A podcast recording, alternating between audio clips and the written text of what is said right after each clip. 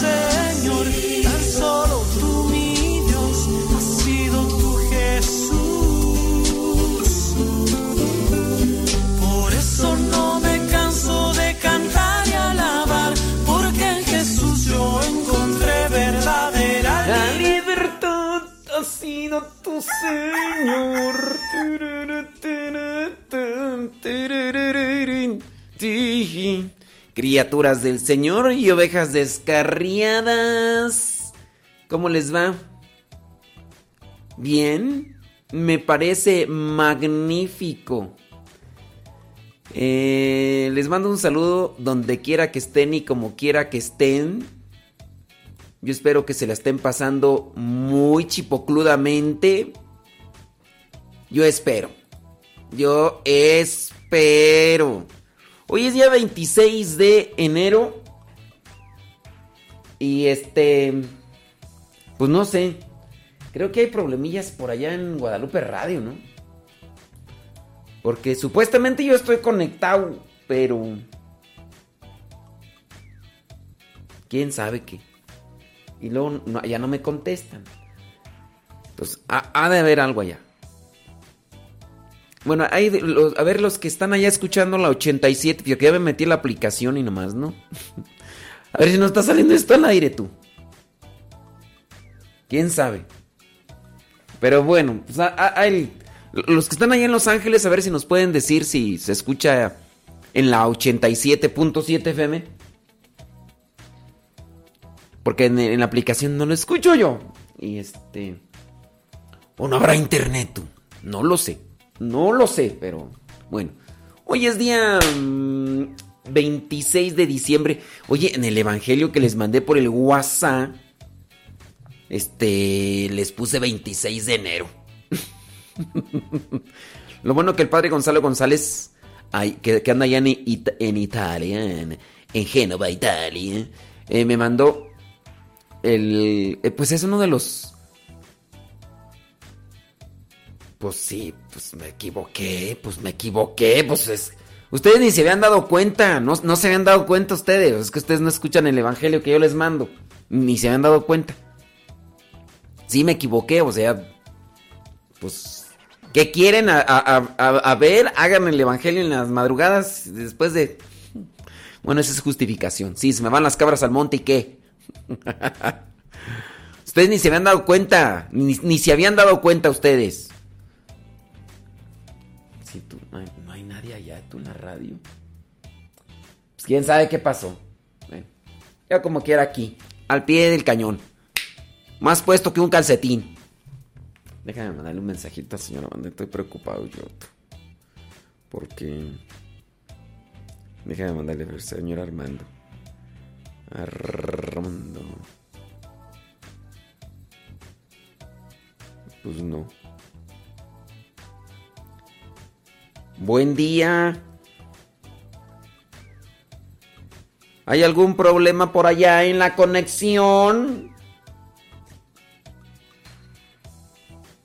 Pues quién sabe qué. Tampoco me contesta. Ni modo, dijo Lupe. ¿Qué le vamos a hacer? Dijo Don Roberts. Ándale pues. Dice. Dice, en Guadalupe Radio no se escucha, dice Zaida Villegas. Entonces la 87.7 FM no, no, se escucha ya. Bueno, pues tampoco la aplicación y todo ese rollo. Bueno, ha de haber algún problema técnico y pues espero que estén bien. Espero que estén bien. Eh, saludos, dice desde Acuitlapilco, Michoacán. No, Michoacán, no Chimalhuacán. Sí, ya me dijeron que, que en ocasiones no leo bien y en otras ocasiones este, digo otras fechas que no son. Pues es que sí, se me, van las cabras al monte, ¿qué quieres? Pero sí. Entonces. Mm, pero ya, ya, ya ahorita hice una corrección ahí en el. En el evangelio de. Del que está en el Spotify y todo lo demás. Ya, hice una, una corrección. Y al que les mandé por el WhatsApp, pues ya. Ya ese no. Yo estoy preocupado tú con allá con con Guadalupe Radio porque no sé qué. A lo mejor si hay un problema técnico. Espérame tantito. Ah, espérame, ya me están escribiendo. Vamos a poner una rolita. Y ahorita mm, checamos a ver qué rollo, ¿no? Déjame ver qué rola pongo así, sabrosona. Bueno, pues vamos a poner la de las ovejas extraviadas.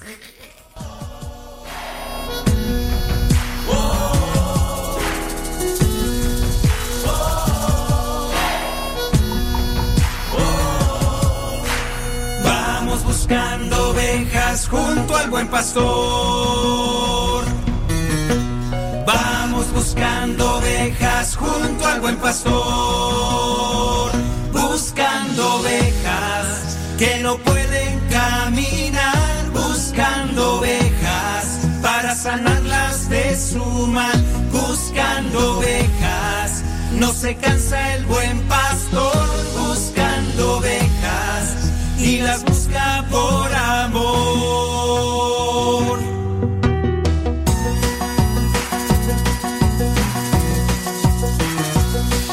Vamos todos a buscar a la oveja perdida. Jesús la quiere hallar para que tenga vida. Se escapó por atrevida del rebaño del pastor y ahora sufre malherida por esta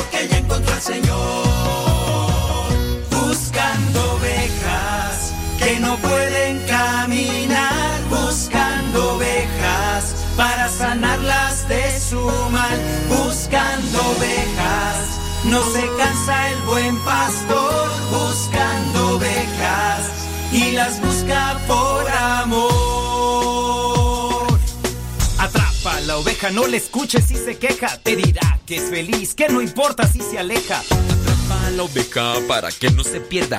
Antes de que el lobo la prepare como cena. Atrapa a la oveja, dile que le esperan. Y cuando ella vuelve, hay una gran fiesta. Atrapa a la oveja, abrázala con fuerza, invítala al rebaño. Jesús es la puerta.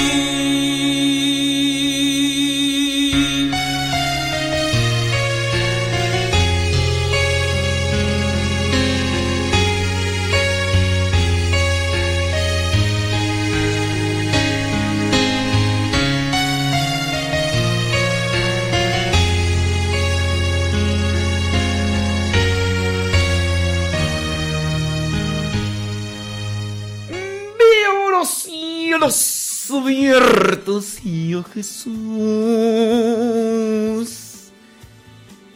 Dice, hace años de no escuchar ese canto de la obra de Esteban mi testigo, cielos abiertos. ¡Oh cielos! Yo veré en alto. ¡Oh nubes! Sí, ya estuve checando ya con con el señor Armando. Eh, los que están allí en Los Ángeles ya ni me dijeron tú. Ya ni me dijeron. Este... Dice el señor Armando que ahorita allá en la 87.7 FM se escucharía pura música. Pero sí hubo un problema técnico ahí en... Ahí con ellos y todo ese rollo.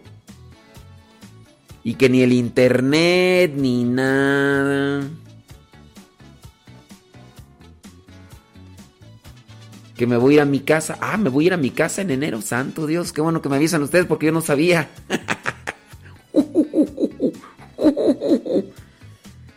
Eh, a ver, eh, los que están allá, saludos a Dilia Tobar Machado en Caracas, Venezuela. Saludos, Dilia. Trun, trun. Sí, es que ya ven que con, yo a esta hora regularmente pues me, se conectan allá en Guadalupe Radio, la 87.7 FM. ¡Vámonos! Y este... mm.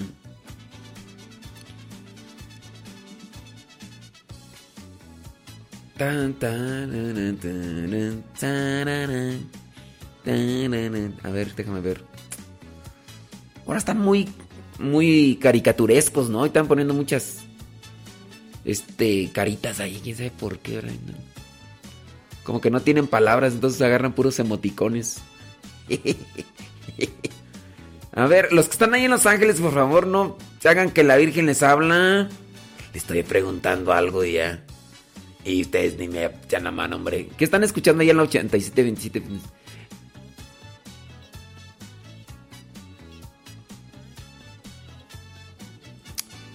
Ujú. Ah,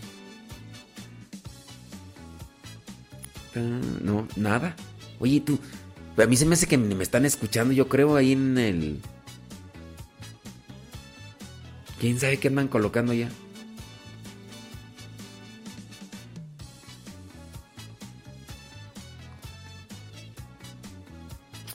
Oye, tú a mí se me. ¿No estarán escuchando otra radio? radio? Radio Ranchito. A mí se me hace que están escuchando. Porque de lo que le estoy preguntando, y ustedes así como que andan también con las cabras en el monte. Saludos Juan Carlos Aguilar Valtierra desde León, Guanajuato. Ya me di cuenta que ustedes andan igual de distraídos que yo. Sí, ya me di cuenta que ustedes andan igual de distraídos que yo. Saludos a María Esther Rangel en Jefferson Park, California. Gracias. Leti Hernández en Norte Carolina. Annie Hernández allá en Big Bear, California. ¿Cómo quisieran dar ahorita allá en Big Bear, California? Frillazo que hacer. No sé si hay nieve. ¿Hay nieve allá en Big Bear? Oigan, de veras, ¿por, qué andan hoy muy, colocando muchas eh, borreguitos y, antes no hacían eso? Tú ya como que agarraron esa maña. ¿De dónde agarraron esa maña tú? Saludos Gabriel García desde Los Ángeles, California. Virginia García desde Charleston. Y es que como escriben, como ponen tantos emoticones, no me dejan ver bien el mensaje así en concreto y... Y no, Angélica León en Zacapu, Michoacán. Em, ay, Dios mío, dice que se murió un padrecito. Mira tú, no, no sé. Hoy andan muy. Y así no me da chance de, leer bien sus mensajes con tanta cosa que ponen ahí. Juan Silva, chale de comer a las vacas, ni modo.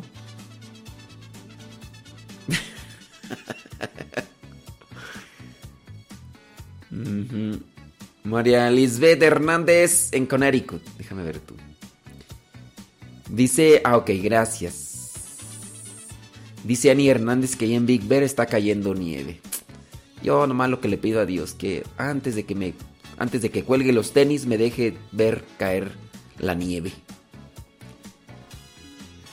Eh, dice Ok, gracias. Gracias ya a los que están comunicando. Dicen, eh, María Salcedo dice, eh, dice, en internet no se escucha nada, pero en la 87.7 FM no se escucha música. Ok. Saludos desde Arual. No, no, Arual Luna, desde San Juan del Río. ¡Quítaro! Gracias. Saludos desde Austin, Texas. Gracias. Dice Areli Ramos, dice, pues yo estoy trabajando limpiando una casa y escuchándolo. Gracias, Areli. Saludos, dice José Solórzano desde Hawthorne, California.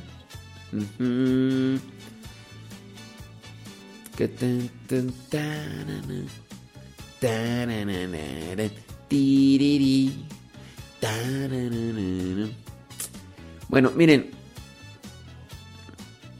eh, ya en internet sé que no se escucha nada, eso sí, porque. Pero le, estaba preguntando así, en el dial, en la radio normal, no en el internet, porque si se meten al internet no van a escuchar nada. Bueno. Oh, wow. No, ya. Dios mío, ¿por qué? Hasta, hasta parece que les digo, pongan más eh, imágenes y todo eso. Válgame Dios. Bueno.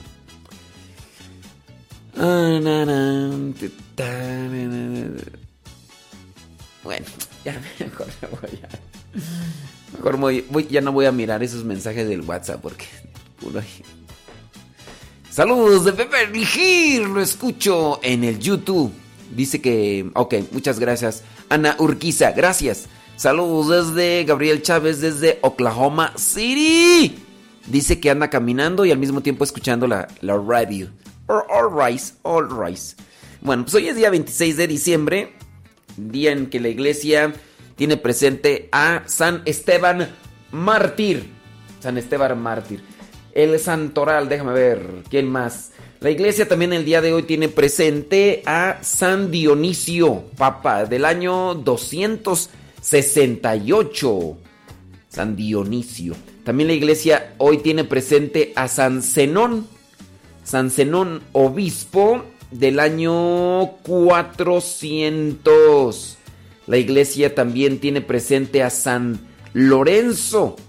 San Lorenzo. del año 418.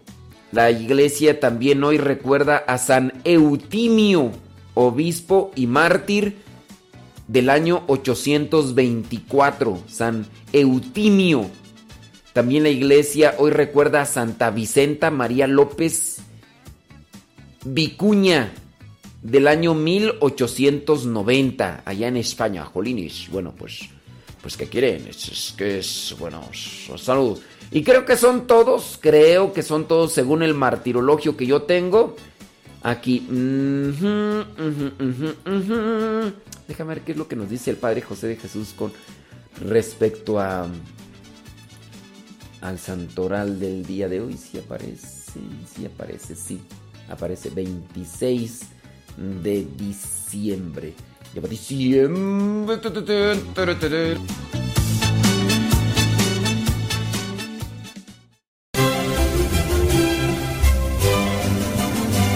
El 26 de diciembre se celebra a San Esteban, protomártir del siglo I. Esteban significa coronado. Este santo se llama protomártir porque tuvo el honor de ser el primer mártir que derramó su sangre por proclamar su fe en Jesucristo. ¿Y por qué mataron a San Esteban? Porque él pronunció ante las autoridades judías que habían pedido la crucifixión de Cristo un impresionante discurso en el cual fue recordando toda la historia del pueblo de Israel hasta la llegada del Mesías. Sus enemigos lo arrestaron fuera de la ciudad y lo apedrearon hasta darle muerte. Y precisamente porque Esteban fue el primer hombre cristiano que murió después de Cristo, se le celebra exactamente al día siguiente en que comienza la historia cristiana, es decir, con el nacimiento de Cristo.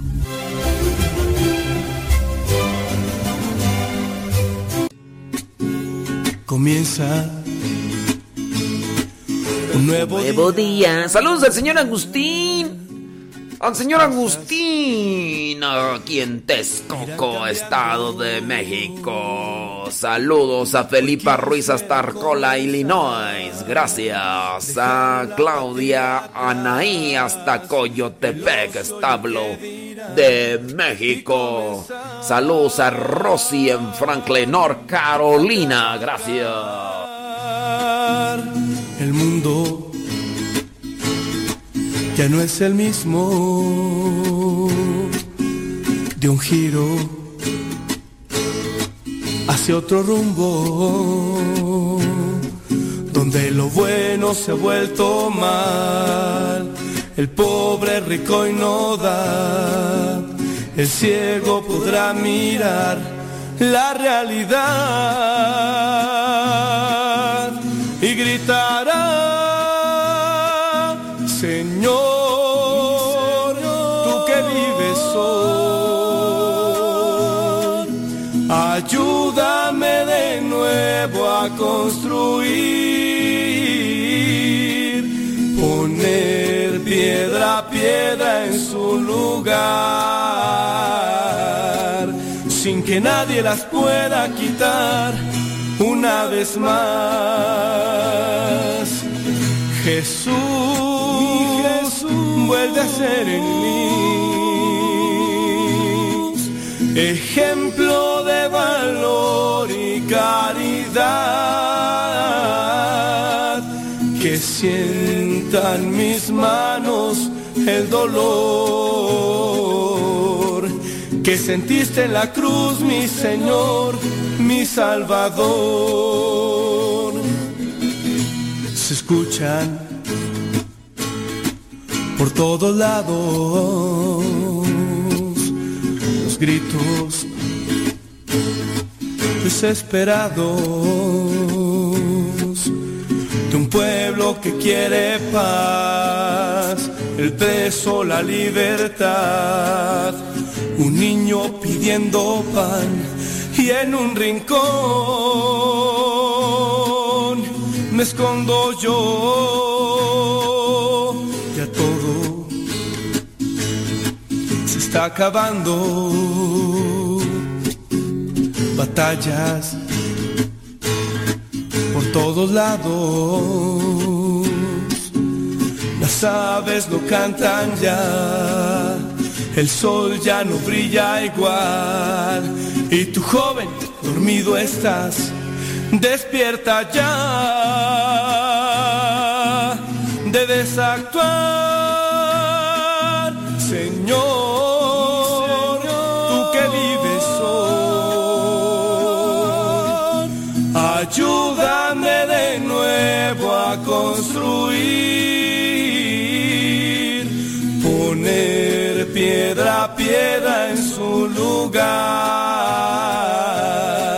sin que nadie las pueda quitar una vez más.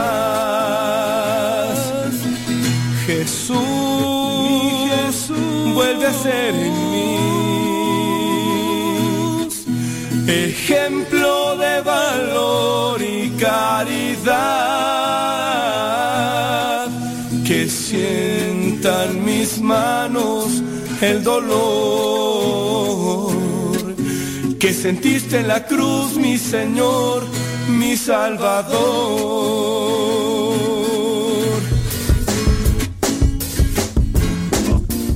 Bueno, pues sí, no sé qué pasó por allá, ni modo. Saludos a Micaelo. Dice, ay, Micaela, dice que ayer no se escuchó porque se quedó dormida. Pues está bien. Ya, está, digo, pues hay que, hay que también descansar, ¿no? Sí, pues no tiene nada malo cuando se ha trabajado ya bastante, pues bueno, hay que, hay que descansar. Estaba por ahí mirando videos de celebraciones del día 25 de diciembre y en muchas de estos, en muchos de estos videos que miré de las celebraciones, eh, bueno, más bien en este caso pues, de conocidos, porque tengo un Facebook eh, familiar y de mis conocidos de cuando yo era chiquillo, cuando estaba chamaco. Y en, pues en muchas de estos videos de mis familiares y, y conocidos, pues por ahí miré pues, un 25 de diciembre con, con mucha cerveza, con gente borracha, con desvelos. Y no sé, pues yo, yo, entiendo que a lo mejor hoy día soy un Grinch. Yo entiendo eso, que a lo mejor soy un Grinch y que ya estoy amargado, no sé yo. Pero yo ya no, o sea, pienso yo, no, no sé ustedes, a ver, analícenle. Pero yo pienso que en este caso no habría necesidad no habría necesidad de, de emborracharse ni de desvelarse para celebrar el nacimiento. Pienso yo. Digo, ¿por qué, ¿por qué tenerse que emborrachar para, para alegrarse por el nacimiento de Cristo? Pregunto yo. O, o, yo estaré mal, tú, ya, ya, ya, como yo soy ya una gente ya de más de 40 años. ¿Será que yo ya estoy amargado o qué?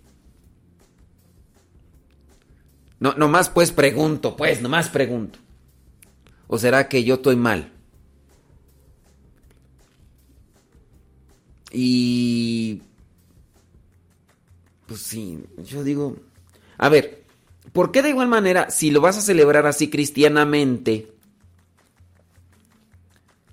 si lo vas a celebrar cristianamente, ¿por qué te tienes que desvelar?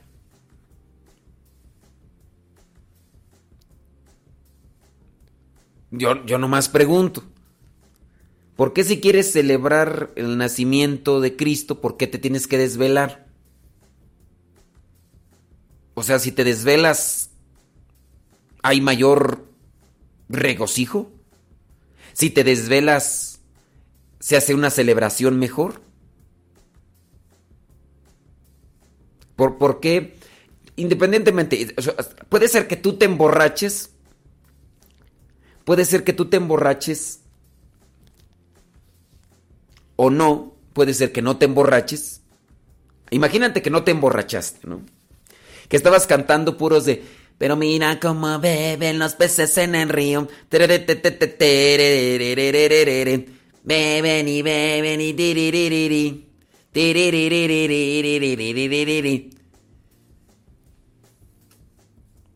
Pero la pregunta es, ¿por qué te tienes que desvelar aunque no te emborraches? ¿Por qué te tienes que desvelar para celebrar? Yo, eso nada más, a ver, alguien que me aclare. ¿Por qué me tengo que desvelar para celebrar la Navidad? O sea, si, me, si no me desvelo, entonces no soy una persona eh, que esté contenta por el nacimiento de Cristo.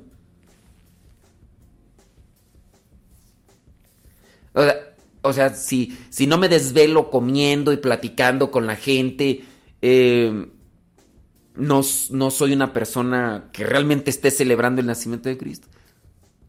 ¿Por qué no? Pues yo digo, ¿por qué no? La misa a las 8 de la noche, el día 24, vas, cenas, por ahí a las 9 y media, 10, por ahí a las 11, 11 y media, ya, amén Jesús. A ver, si quieren vamos a lavar la losa, los platos, los vasos y todo para que esté limpio. O si no, ya a la mini, órale, y mañana nos levantamos temprano y nos vamos a misa. Pero ¿por qué, ¿por qué se tiene que desvelar la gente? Ya, ya ahorita ya no. No, no, no. Es que ahorita están enfocando ustedes, algunos de ustedes, se están enfocando mucho en que los borrachos y no sé. Ok, déjenos ellos a un lado. Ellos a un lado. A ver, ustedes que no se emborrachan, ¿por qué se tienen que desvelar? ¿Por qué nos tenemos que desvelar? Digo, a veces, por ejemplo, e, en el año nuevo, ¿no? Esperar al año nuevo, esperar a las 12 de la noche y... Mm, y si no lo esperas, ¿qué? Eh, no te va a ir bien o qué rollo.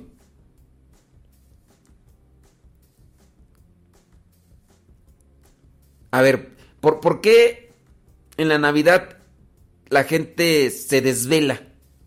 ¿Por qué en Año Nuevo te desvelas? Te, te, tienes que ir a acostar tarde. Y si alguien dice, mm, es que ya me voy a ir a dormir. Ay, qué amargado, qué, qué agua fiesta ser. O sea, digo, no es una catarsis, no me pasó a mí, no me pasó a mí. Y si alguien me dijera que si soy un amargado, pues yo no me afecta. Yo, si tengo ya sueño y ya cené y todo eso, yo ya me voy a, a dormir. Pero, ¿por qué? A ver, ahí nada más mi cuestionamiento de por qué la gente se tiene que desvelar para festejar algo. ¿Por qué en una fiesta de 15 años la gente se tiene que desvelar bailando y, y todo? ¿Por qué en una boda la gente se tiene que desvelar? ¿Por qué en estas fiestas ya sea Año Nuevo, Navidad y... ¿Por qué, por qué, por qué, por qué se tiene uno que desvelar?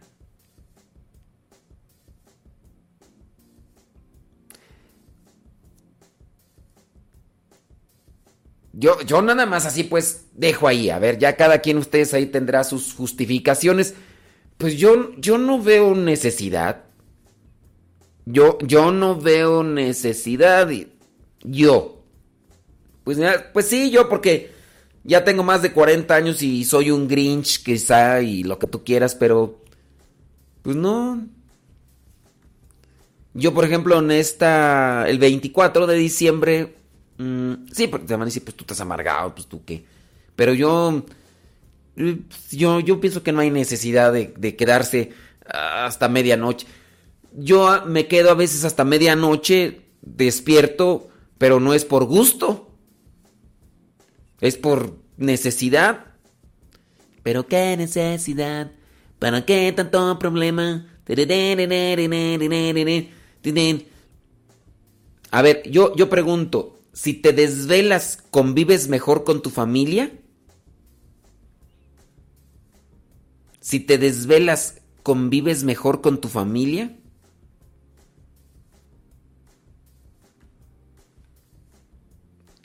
Quiere decir que si en la, en la noche convives, yo digo que ya cuando llega uno ya en las noches, ya sí, ya uno ya no. No, no, no carbura uno bien. Yo... Entonces, e-, ese es un cuestionamiento que yo traigo. Ya ustedes busquen ahí su justificación y todo eso. ¿A qué horas me dormí este 24 de diciembre? Pues creo que eran como las 11.40. 11.40 de la noche, creo, algo así. Que es más o menos, a veces, por ejemplo, ayer, ayer también me fueron, ayer 25 eran como las 11 y fracción. Pero porque mandé el evangelio y todo, luego para que me equivocara, ¿no? Que puse ahí alguna cosa que no era.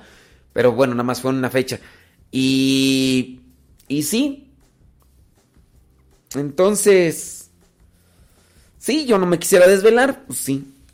Pero, pues uno, uno que anda ahí buscando, queriendo hacer cosas y de, de repente te comprometes con un montón de cosas y, y a la mera hora, pues a uno tiene que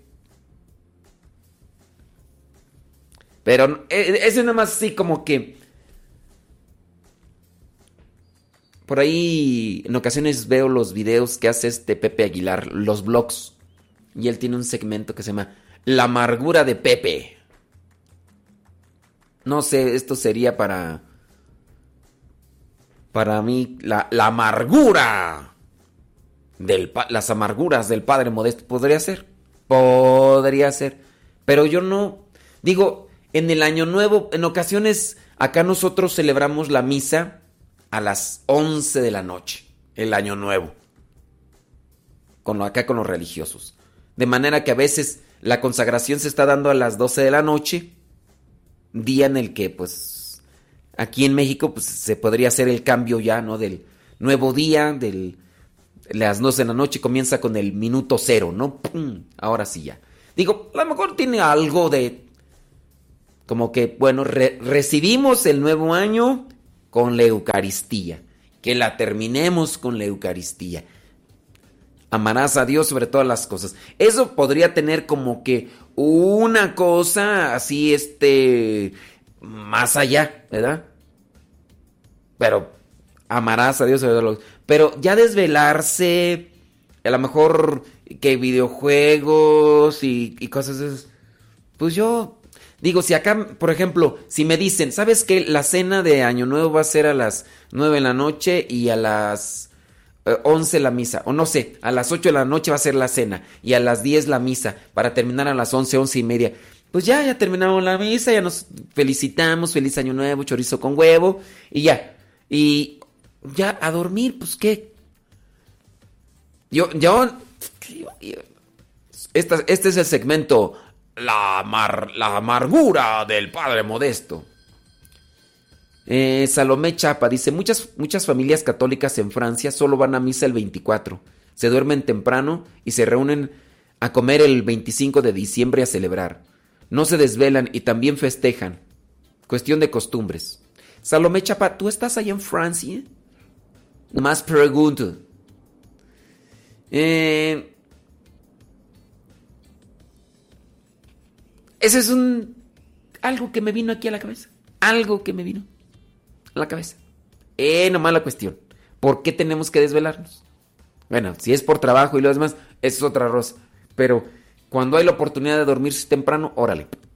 A dormir, ya. Es que, ¿por qué? ¿Por qué te tienes que desvelar en las, en las bodas, en las fiestas? ¿Por qué te tienes que desvelar en los 15 años? ¿Por qué te tienes que desvelar en ¿Por qué? No, más, no, más. La amargura del padre modesto. Sí, ya estoy cascabeleado y qué. Dios mío, Por ejemplo, ayer 25, yo dije, no, hoy no voy a hacer tantas cosas de la radio. Aunque estuve, los que escucharon ayer la radio, Radio Sepa. Ah, dice Salomé Chapa que vive en Francia. ¡Oh my wow! Fíjate, Salomé, que por ahí hay una petición de un obispo para que vayamos a Francia, que porque hay mucho latinoamericano, colombiano, Perú, mexicano, y que hay muchas comunidades este latinas. No sé, a veces como que me da la idea así como que de yo me aviento a Francia. Pero es que me, a, mí me gusta la radio. A mí me gusta la radio. No doy cosas buenas, pero. Este. Aquí. ¿Qué les iba a decir tú? ya ni me acuerdo. Iba a decir otra cosa. Iba a decir otra cosa tú. ¿Quién sabe qué es que ya me... ya se me fue la, el avión, hombre. Dios mío. No me acuerdo qué iba a decir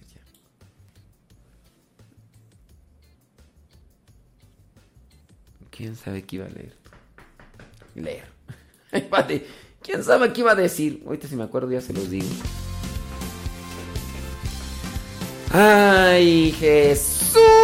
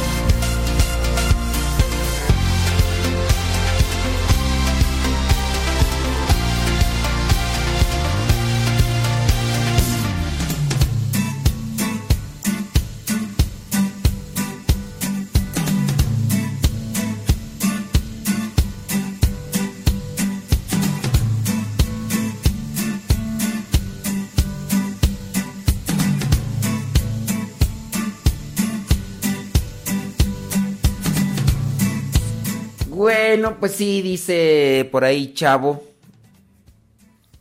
Salvador Aguiñaga, allá en Detroit, Michigan. Que...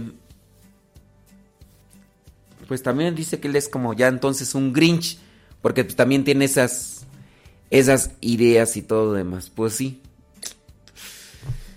Ay, qué cosas, ¿no? Ah, que le estaba diciendo ahí. Ayer estuvimos, yo dije ayer, ayer domingo, ayer domingo. Ay, Dios mío.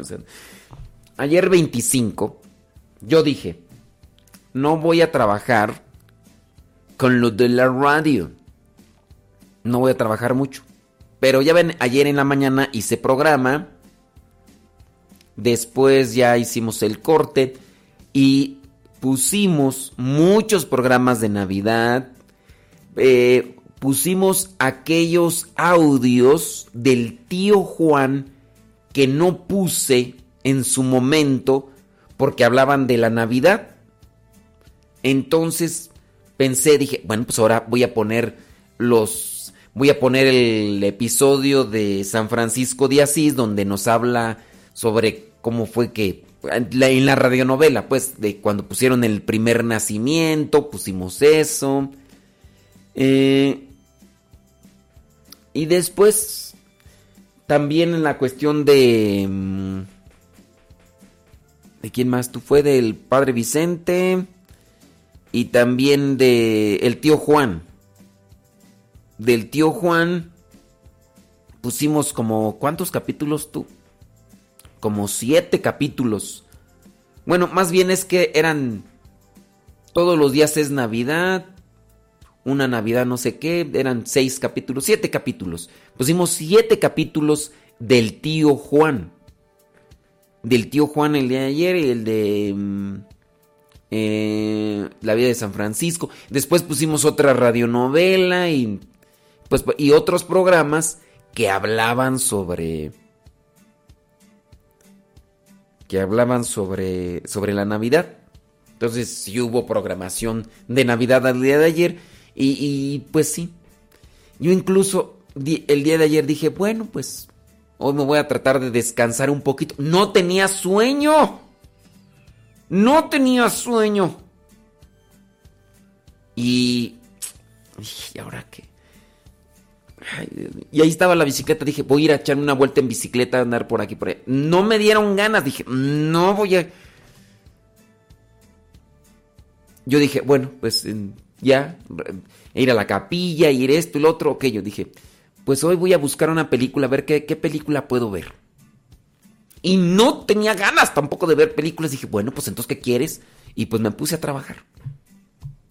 Me puse acá a editar unos podcasts antiguos donde tenía, por ejemplo, al final les decía que visitaran una página que ya no existe, que antes pagaba por ella, y dije, no, ya, ¿para qué pago por ella? Pues ya.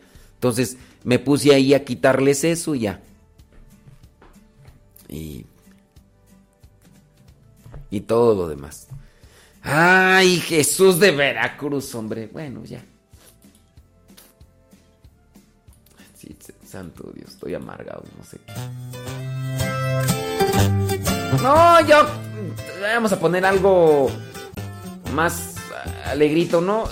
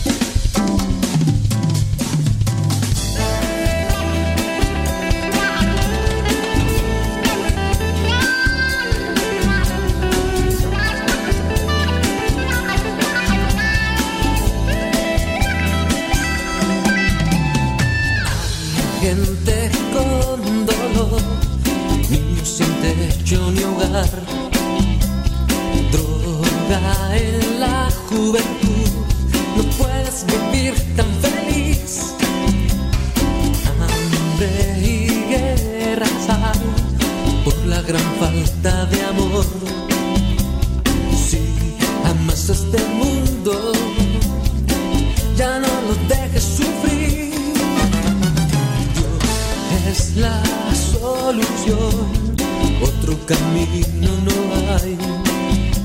Avísenle a Abraham Torres que sí se escucha la radio.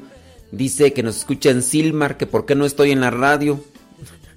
¿Y esto qué es? ¿Televisión o qué?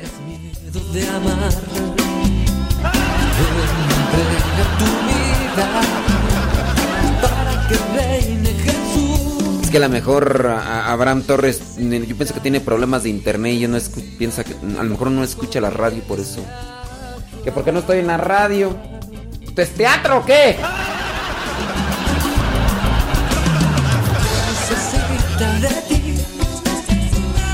Vamos a trabajar. Busca un mundo feliz para que reine Jesús. Dios necesita de ti. Vamos a trabajar.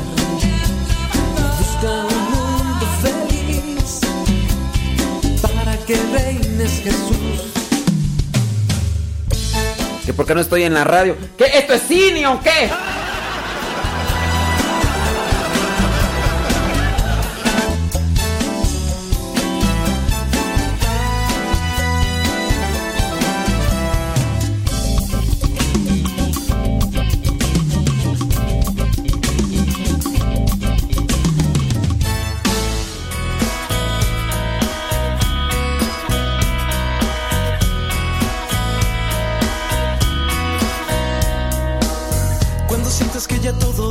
Desvanece y la oscuridad quiere entrar. No des espacio a la confusión, vive el presente y nada más. Dicen que ponga los programas que puse ayer. ¿Y tu nieve de qué sabor la quieres, chucha? Busca sin encontrar la situación que feliz te hará. No dudes, alza tu mirada, una luz resplandecerá. Dice Lidia Durán que no le gustó la aplicación que tiene muchos comerciales y anuncios. Eh, pues no sé cuál aplicación descargaste, Lidia Durán. Pero la nueva que tiene, la que, donde está el WhatsApp, de hecho no tiene, no, no sale ningún comercial ni cosas así. A lo mejor tú descargaste otra aplicación. La aplicación donde está el WhatsApp no salen anuncios comerciales. Mm, no. A lo mejor tú tienes la otra. En la otra sí. Donde se quedan guardados ahí sí. Pero la aplicación nueva de Radio Cepa donde está lo del WhatsApp. ahí no salen comerciales. Pero pienso que a lo mejor descargaste la equivocada. De hecho, por ahí hay otra aplicación de Radio Sepa que no sé quién la hizo y, todo lo demás y... pues.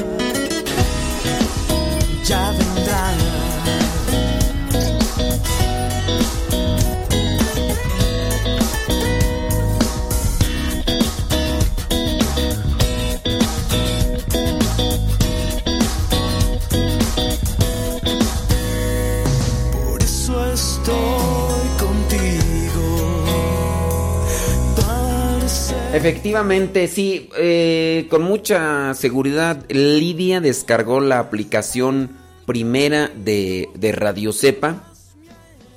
Y. Y por eso es que te salían los comerciales.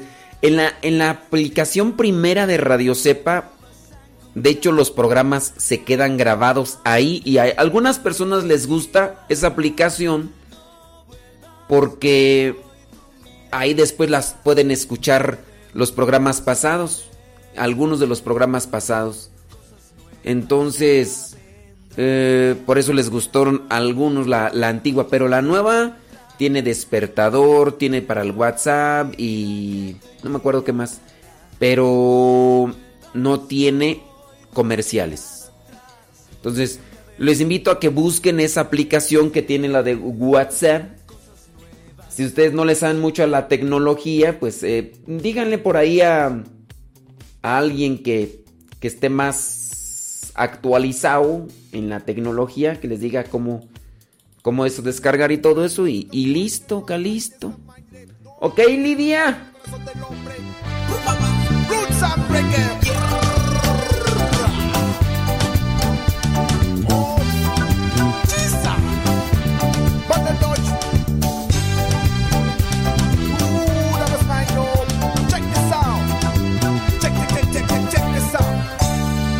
En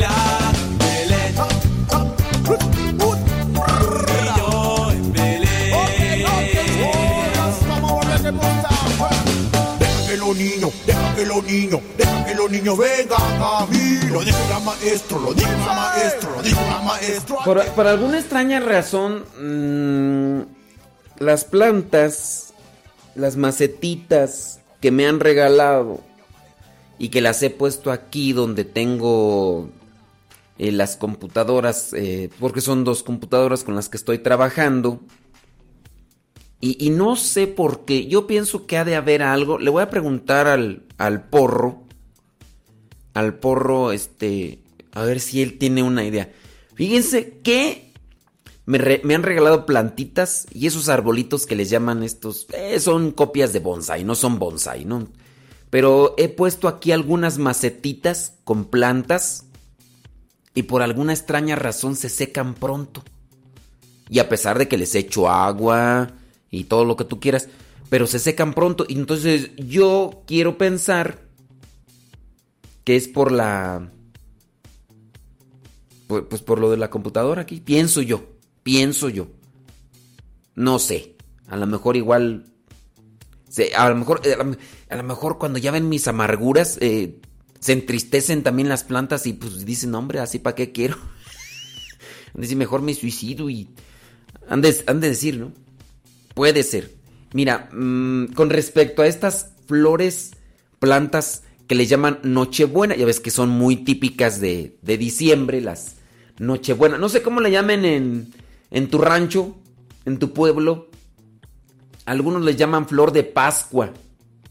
Pero nosotros acá en México le conocemos las Nochebuenas. Y encontré un artículo sobre estas flores.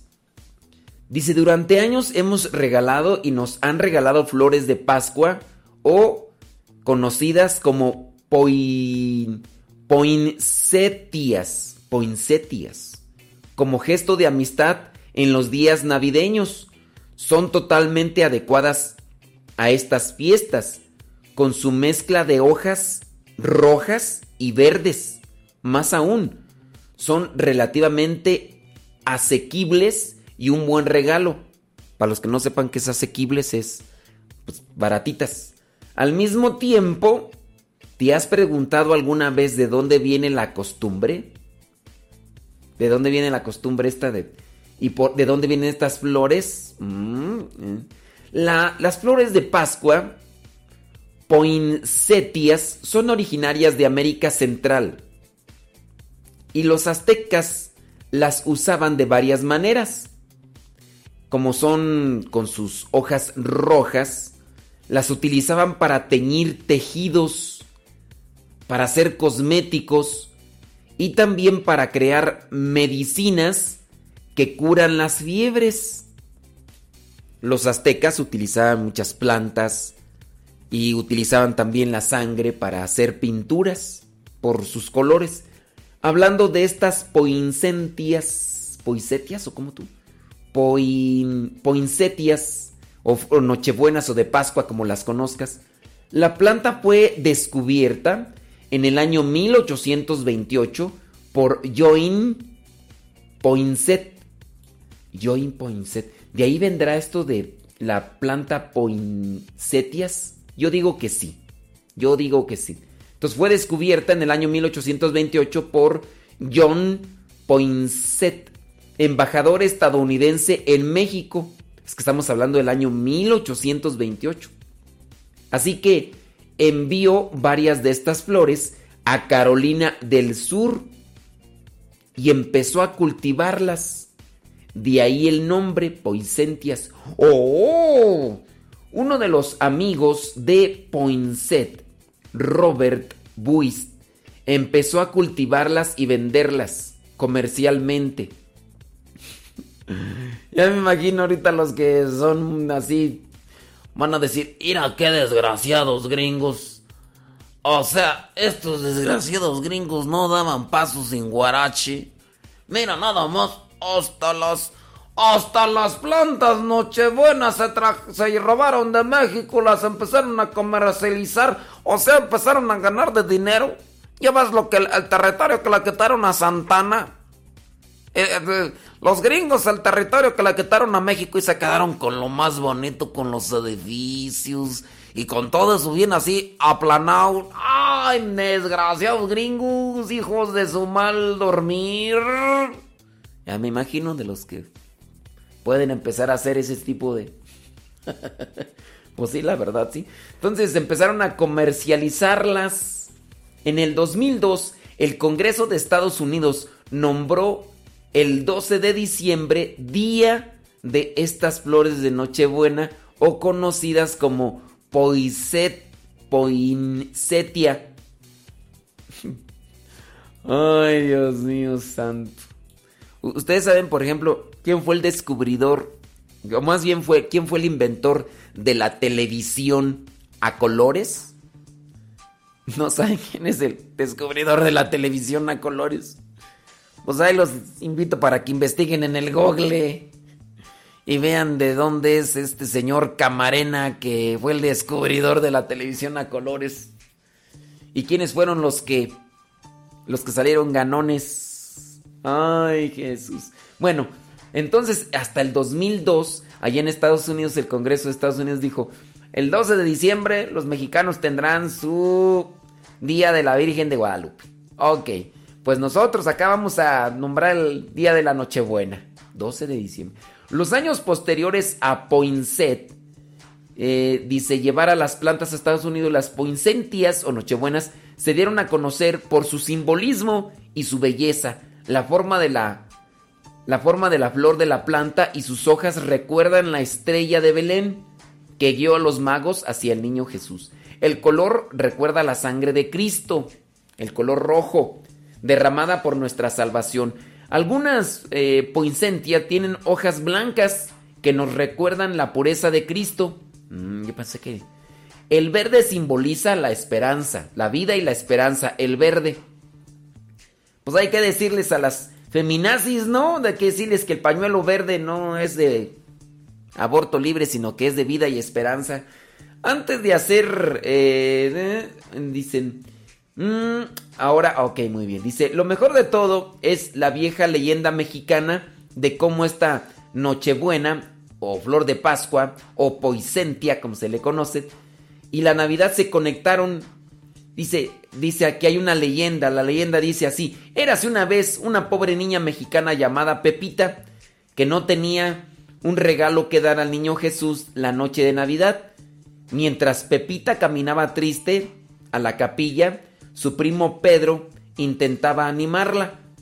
Le decía, Pepita, Pepita, ánimo, Pepita. Porque ya ves que el niño mexicano de los chistes es Pepito, pues este es Pepita. Pepita le dijo, estoy seguro de que incluso el regalo más pequeño, si se lo hace alguien que le quiere, podrá muy bien contento Jesús. Ah, esto más bien se lo dijo el primo a Pepita. Sin saber aún qué le iba a regalar, Pepita agarró un pequeño puñado de hierbas del borde del camino y las juntó en un ramo. Tener solo ese pequeño regalo que darle a Jesús hacía avergonzarse a Pepita, pero mientras seguía en la capilla hasta el altar recordó lo que Pedro, su primo, le había dicho. Sintiéndose un poco mejor, se arrodilló Pepita y le dejó el ramito de flores que había juntado ahí en la capilla. Sorprendentemente el ramo de hierbas eh, se transformó en brillantes flores rojas. Ah, bueno, esto es una leyenda, ¿no? ¿Y quién es? Ah, ya lo dejo. Y pues bueno, la leyenda... Ok, bueno, pues ahí lo dejamos ya con eso para que ustedes más o menos vean y que pues sí, son... Son de, de acá, en México y todo eso. Y pues un gringo fue el que salió más ganón, se las llevó allá a Estados Unidos y un amigo de él dijo, ah, oh, hagamos negocio. ¿Qué te parece? Si yo las cultivo, uh, comienzo a venderlas y nos vamos a hacer muy ricos. Muy ricos. Es más, vamos a llamarlas uh, como tú, tu apellido. Como tu apellido, Poisent. Vamos a llamarle Poisentias. Eh, tú sabes, nosotros no damos pasos sin guarache. Ah, qué cosa. el momento. Inúndame en tu amor. Hermoso es sentir que tú estás junto a mí. Mirarte cara a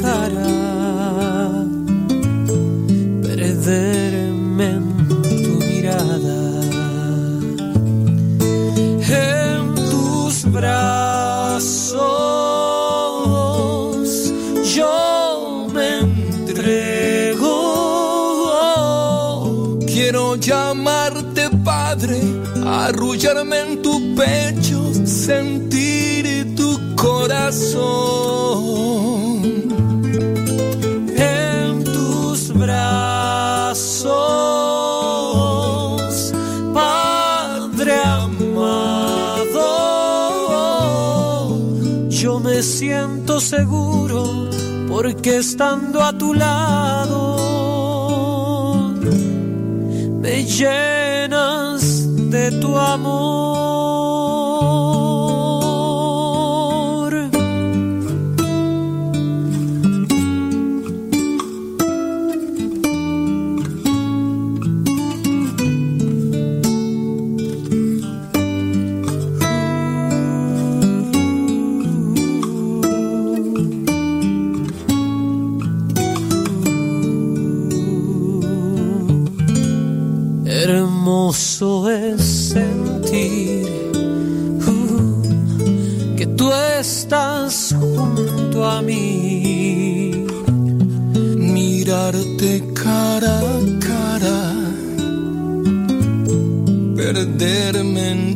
En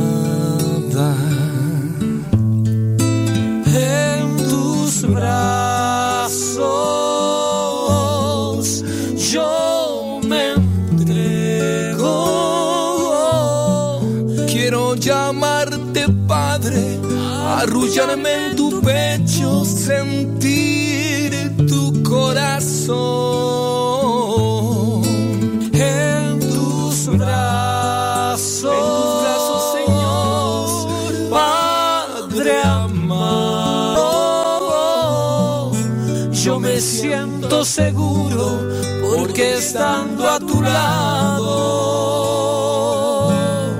me llenas de tu amor.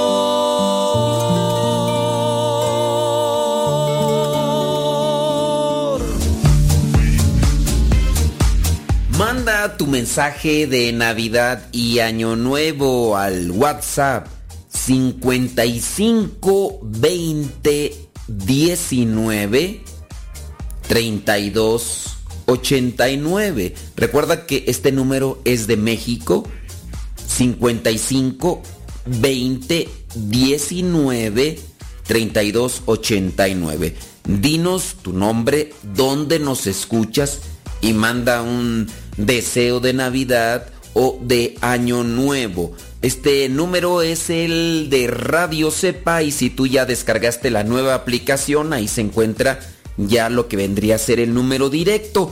Vamos a repetir nuevamente el número para que lo apuntes y mandes tu mensaje. Y de paso te deseamos feliz Navidad y próspero año nuevo. El número, one more time, es 55 20 19 32 89.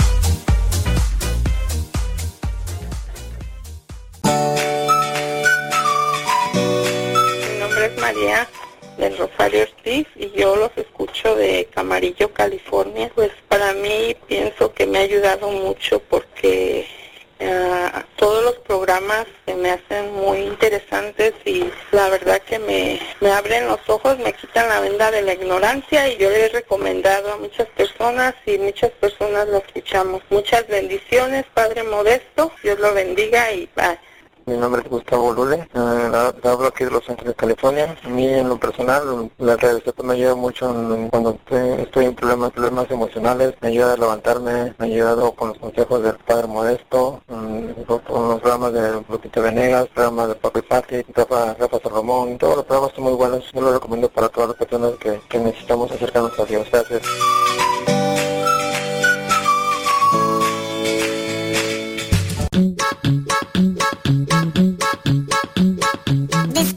Aplicación de Radio Cepa y síguenos en las redes sociales. Radio Cepa, la aplicación, te aseguramos que no te vas a arrepentir. Descárgala en tu tableta o tu teléfono.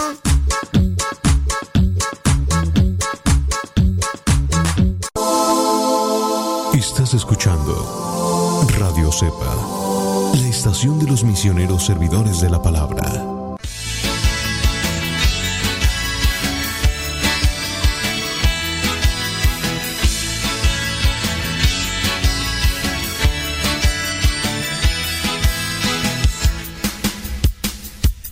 Engrandece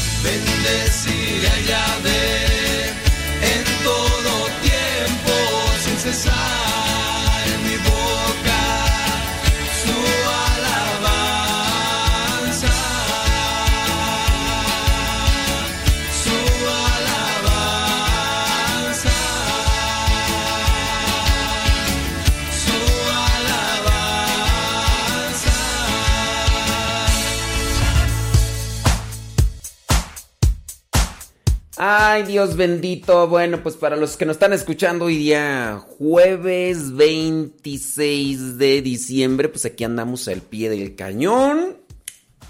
Tratando de hacer algo bueno. Y... Y ya.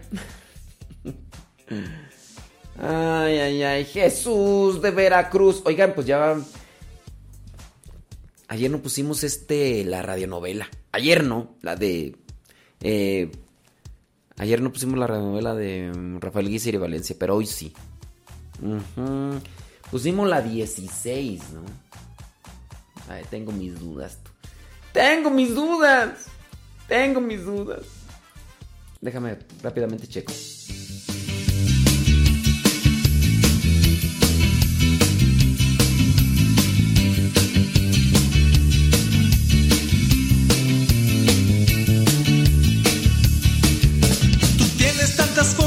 Decirme te amo que no entiendo, pero sé cuánto lo necesito. Tu manera de amar me involucra también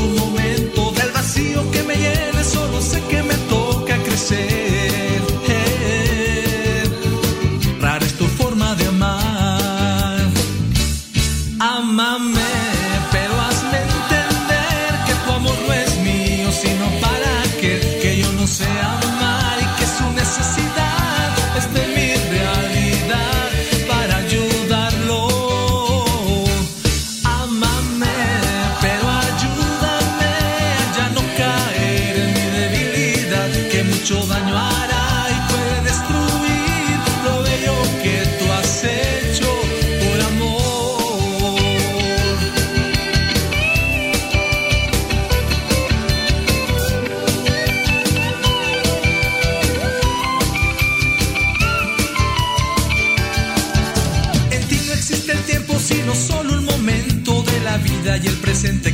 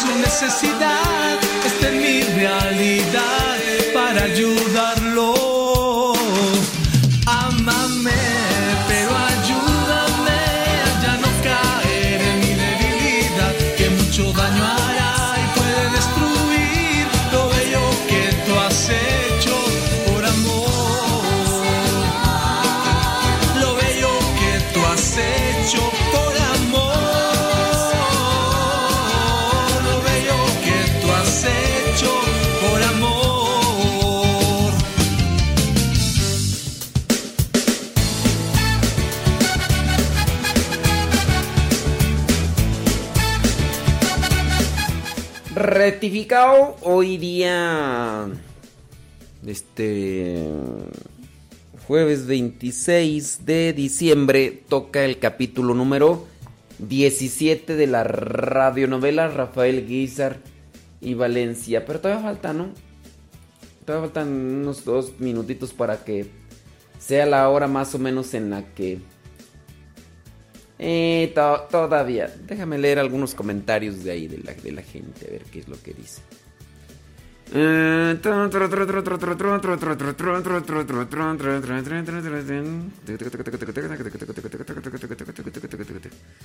Bueno. em, ujú, Salud, dice desde Amatepec.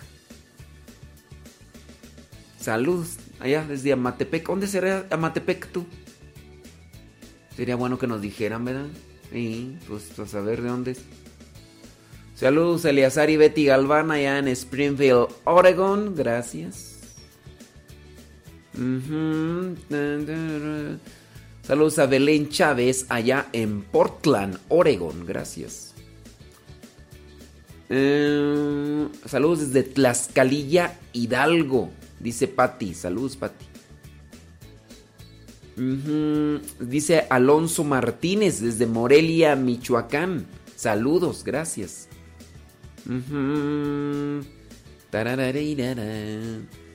Bueno, pues eh, por ahí hasta ahí. Es que, es que solamente estoy ahí mencionando los, los mensajes de, de ustedes que nos dicen dónde nos escuchan. ¿Dónde nos escuchan? Bueno, pues ya, ya es hora. Ya es hora. Vámonos. Vámonos con la radionovela del día. Del día de hoy.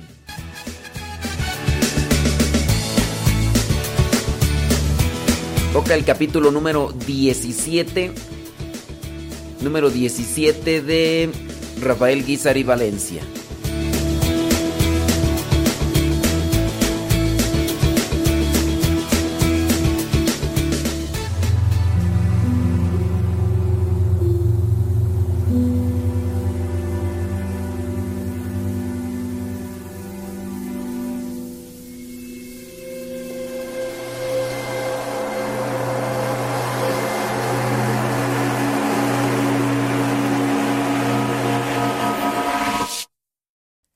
Padre Rafael se dirige a la cárcel y convive con los presos más allá de lo esperado. ¿Qué hace aquí ese sacerdote? No sé, pero no la va a pasar nada bien.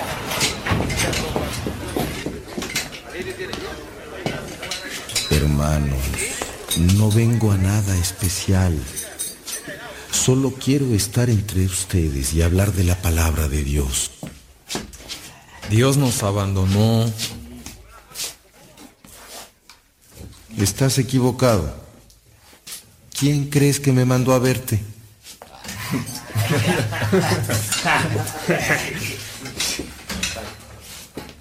El padre Rafael duerme con ellos, trabaja con ellos y platica del amor de Dios.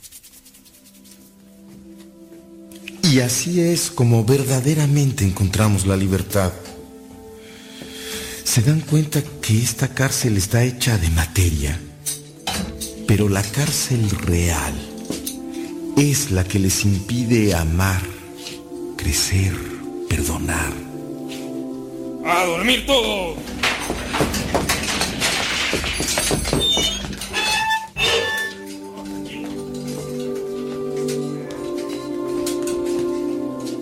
Padre, tome esta cobija que hace mucho frío en las noches. Gracias, Juanito. Pero el calor de la oración me va a calentar. Tú la necesitas más que yo. Mira nada más que resfriado traes. Dios me dijo que mi sueño va a ser bueno.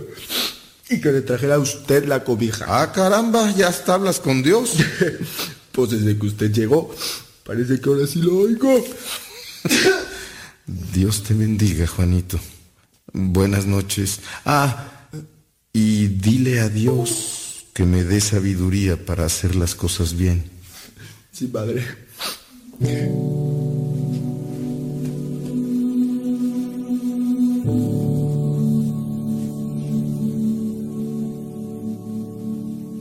En 1905 es nombrado prebendado de la catedral a los 27 años. Señor Obispo Casares, ¿qué piensa del nombramiento de Rafael Guizar? Es muy joven. Tiene tan solo 27 años y cuatro de sacerdote. Pero... ¿Quién es buen joven? Es buen viejo.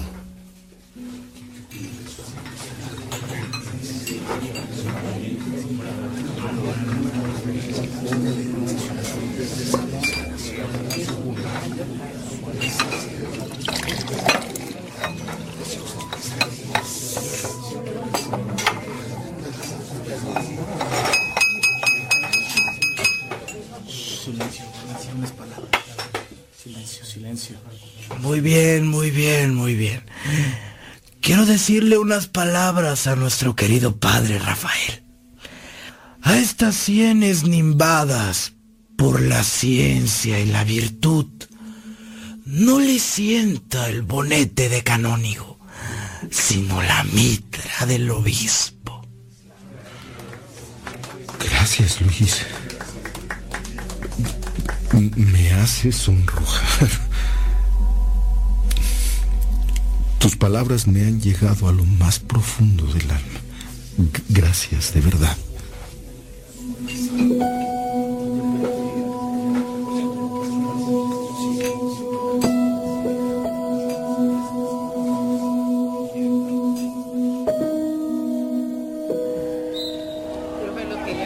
Para 1905, el padre Rafael abre el primer colegio esperancista para jóvenes varones. Jacona. 12 horas. Rafael recibe a los jóvenes en el colegio, incluidos sus sobrinos Benjamín y Luis. Bienvenidos muchachos.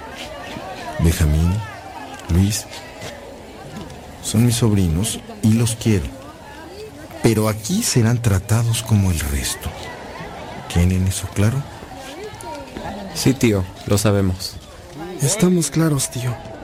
Y felices de que Dios nos traiga hasta aquí. Antonio, hermano. Aquí brotarán los sacerdotes que ayudarán al futuro de nuestro sueño. Ayudar a quienes más podamos en cualquier lugar. Una locura más que has logrado, Rafael.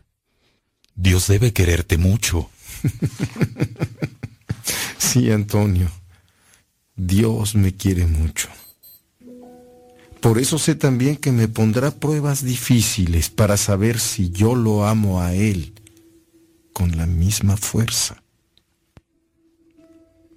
Tú has sido elegido por Dios, Rafael, y cada talento que te acompaña es fuerza para quienes con amor te seguimos.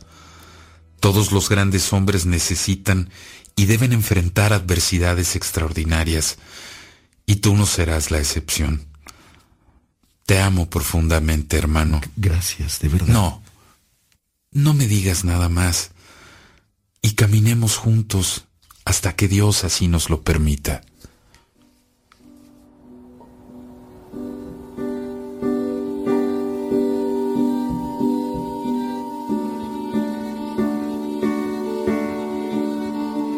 Y es por esa razón que es indispensable la educación en los más pequeños. Ellos son el futuro no de un país, sino del mundo.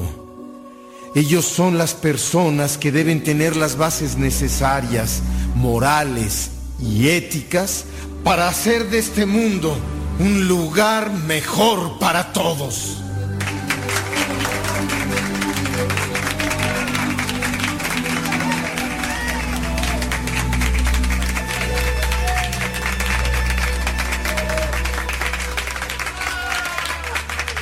¿Y estás preparado, hermano, para esas pruebas? Habitación de Rafael.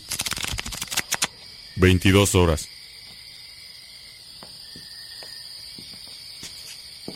Me voy a dormir, estoy cansado.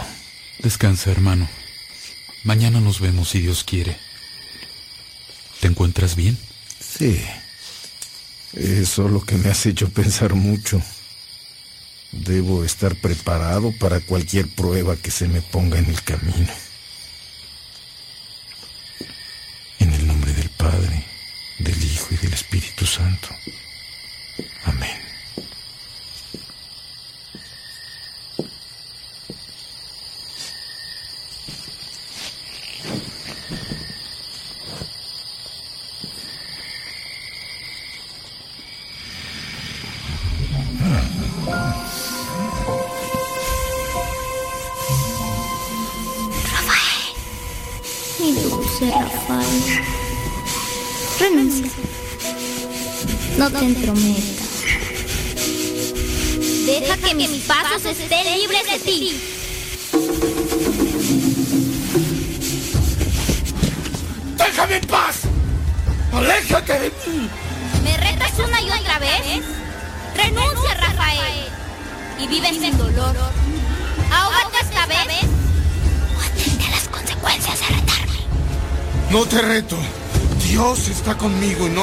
Me abandonará jamás.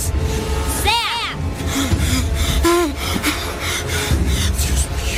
Si estas son pruebas tuyas para saber el tamaño de mi fe, sean bienvenidas, mi Señor.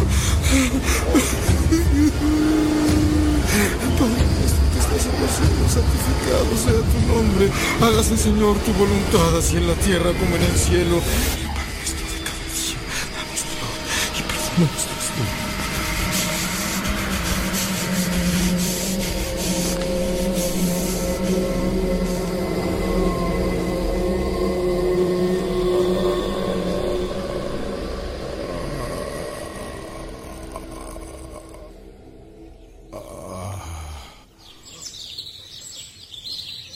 Seminario Mayor de Zamora, 1907. 9 horas.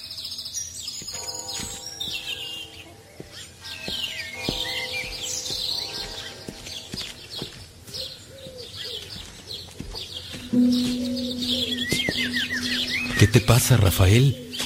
¿No has dejado de dar vueltas? ¿Vas a hacer un agujero en el piso? Antonio, han removido al padre Fernández. ¿Te das cuenta de lo que puede suceder? Él ha sido nuestro apoyo más grande. Pero, ¿cómo? ¿Qué, qué pasó? El obispo Cázares. Parece que no la llevan muy bien. No sé, Antonio. La incertidumbre me está matando. Hermano querido, parece que ya ha comenzado. Tal vez este es el momento en el que Dios probará tu fuerza espiritual. Yo hago la labor que nuestro Padre Dios nos regaló, el sacerdocio, pero no soy tonto y sé como Él que tú tienes una luz especial. Rafael, yo rezaré mucho por ti y tú debes estar preparado.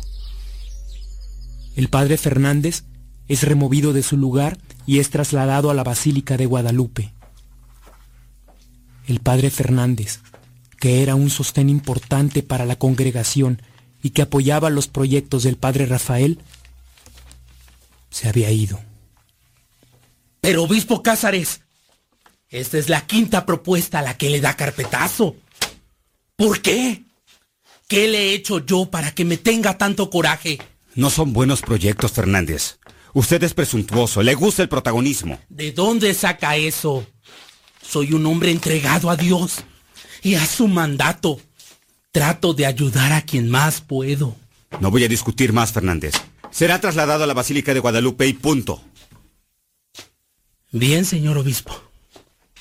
Pero sepa que hablaré con las personas adecuadas para que me permitan salir de Zamora sin perder mi sucesión.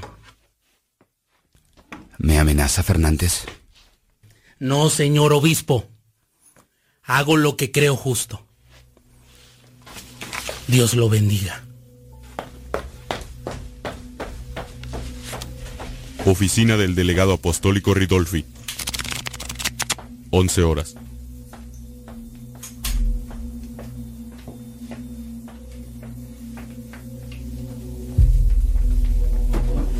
Le suplico, señor delegado José Ridolfi, que me permita salir de Zamora y conservar la promesa de sucesión.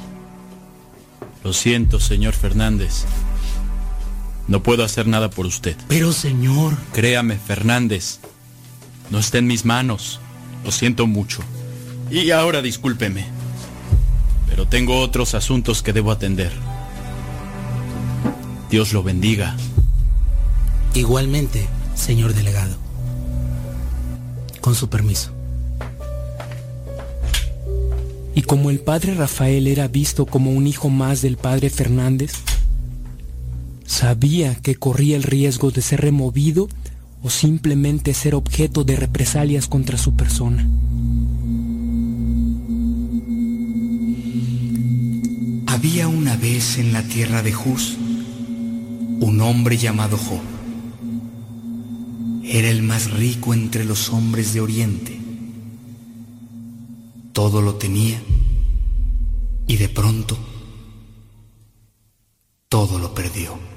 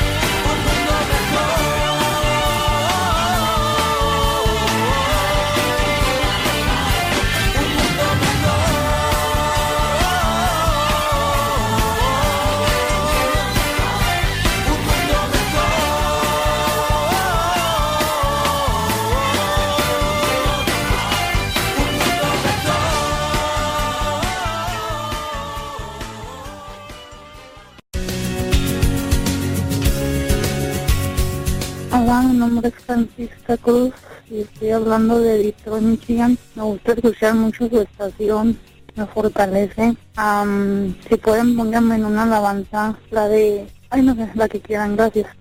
Padre, mi nombre es Rosario y estoy hablando de Phoenix, Arizona y nomás quería pedirle, saludarlo y saludar a todos los radioescuchas y también pedir mucha oración por mí ya que estoy atravesando por momentos muy difíciles. Gracias. Adiós.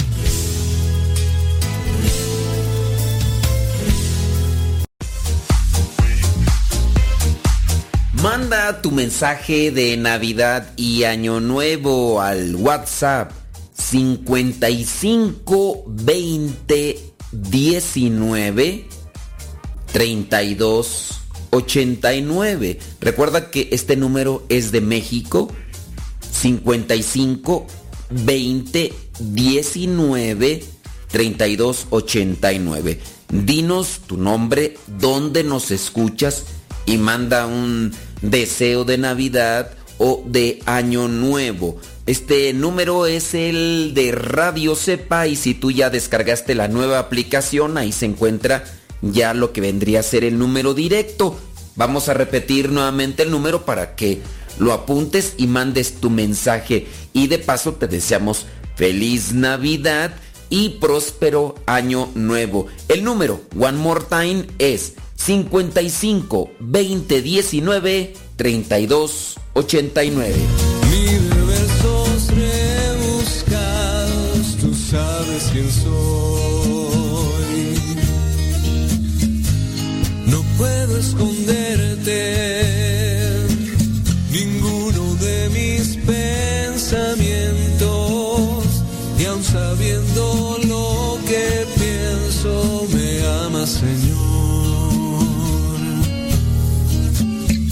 ¿Qué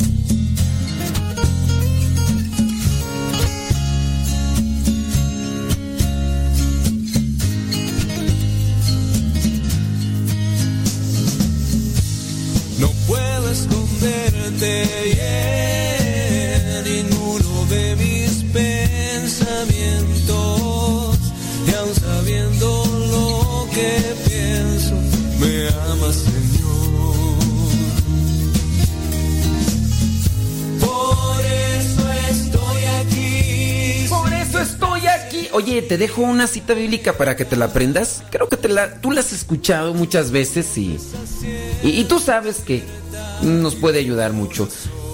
Mateo, no, Marcos, capítulo 12, versículo 30. 12, 30. Sencilla.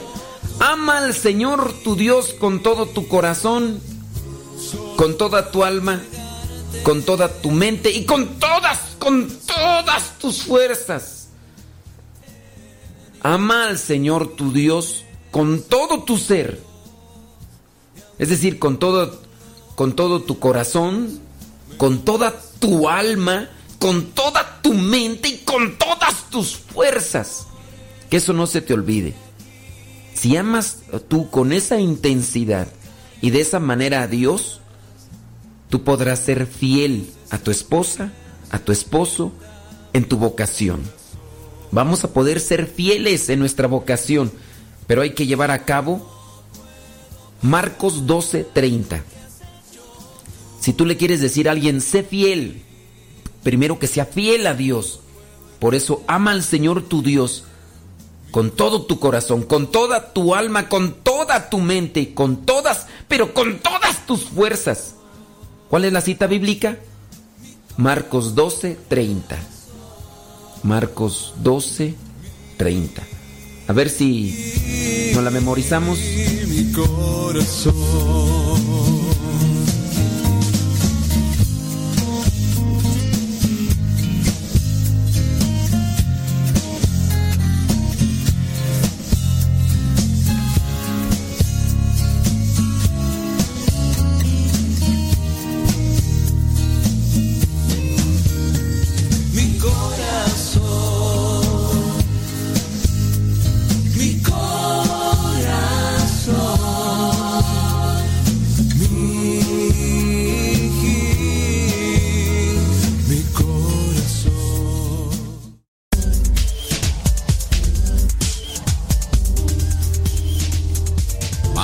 Al segmento Pregúntale al Padre. Si tú tienes dudas, nosotros buscaremos las respuestas. Queremos brindarte alguna luz con respecto a esa interrogante o duda que tienes. Manda tu mensaje en audio y nosotros lo respondemos al aire. Abran las puertas, señores, porque aquí llegó Pregúntale al Padre.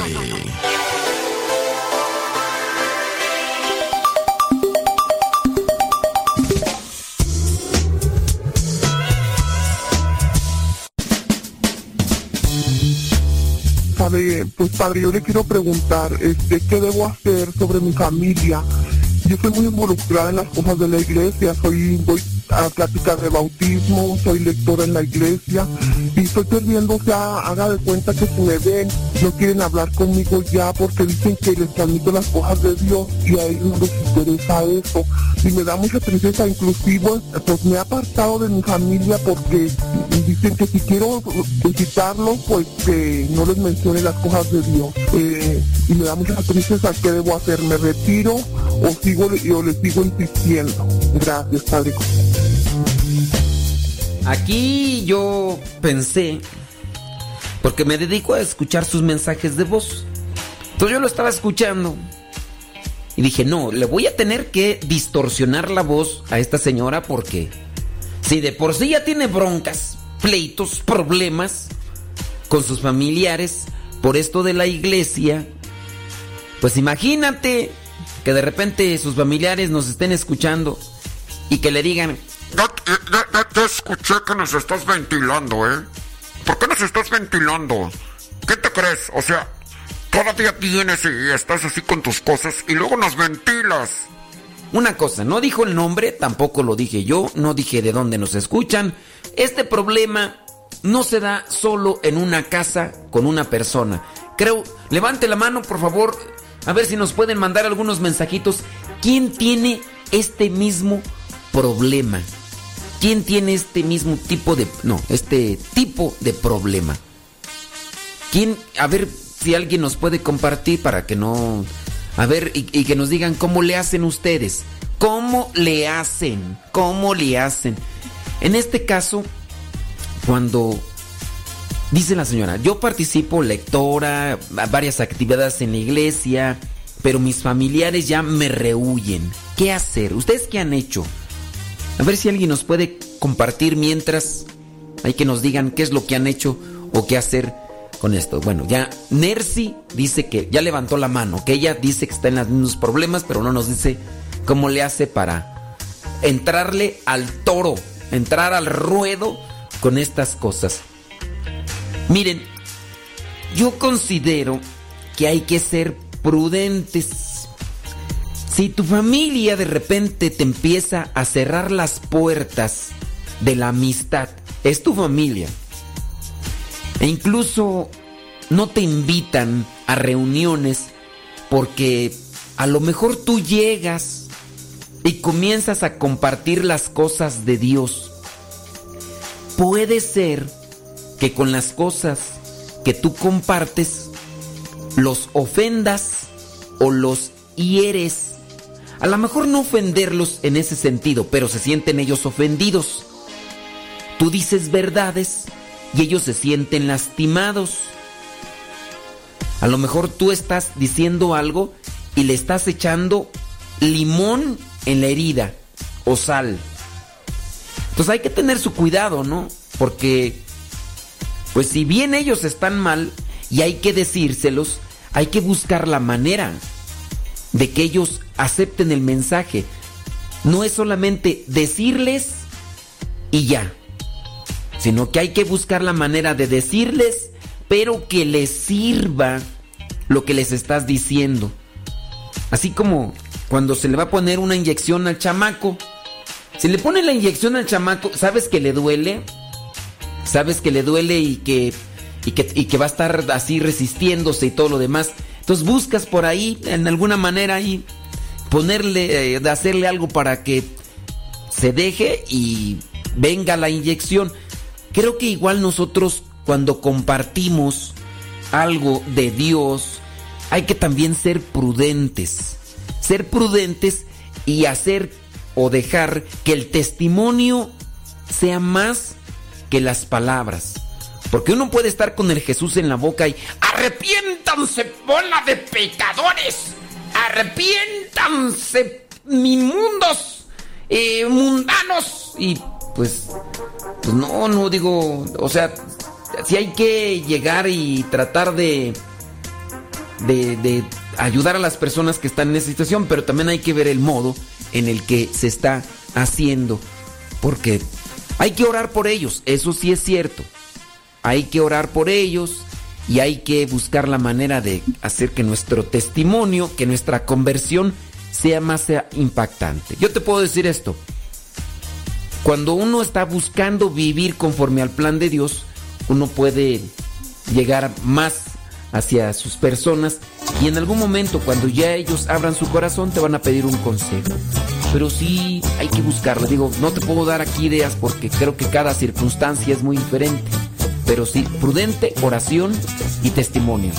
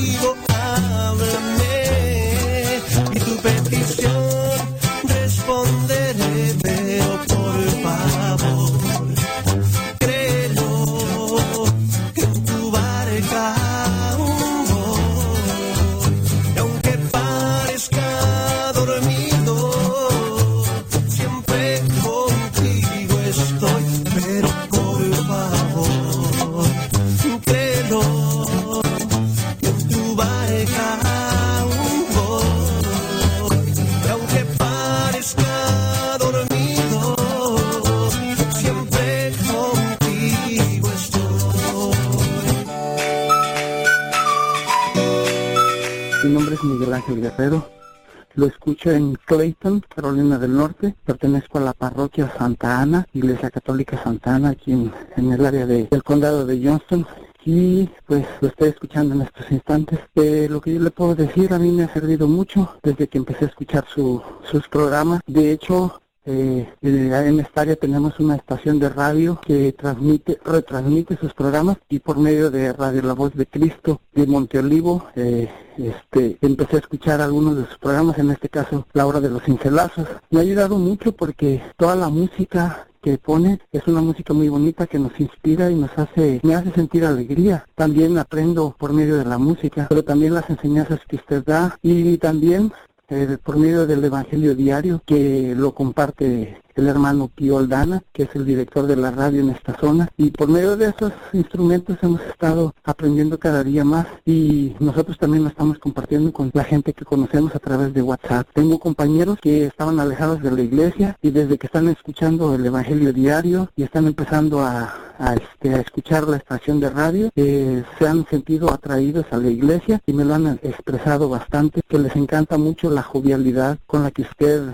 eh, transmite, con esa alegría y ese buen humor que siempre tiene. Pues quisiera decir más, pero por lo pronto eso es todo. Eh, le, le mando un saludo a, tal- a toda la gente de Santa Ana, a todos los que escuchan Radio Cepa y Radio La Voz de Cristo de Monteolivo y pues que Dios lo bendiga Padre y que siga eh, en ese trabajo tan tan hermoso que tiene esa misión tan grande y créame que a lo mejor este es mucho más, mucha más gente de la que le dejamos mensajes, mucha más gente de la que se está beneficiando de todo su trabajo. Que Dios lo bendiga, la Virgen lo proteja y el Espíritu Santo lo ilumine siempre. Hasta luego, que tenga buen día.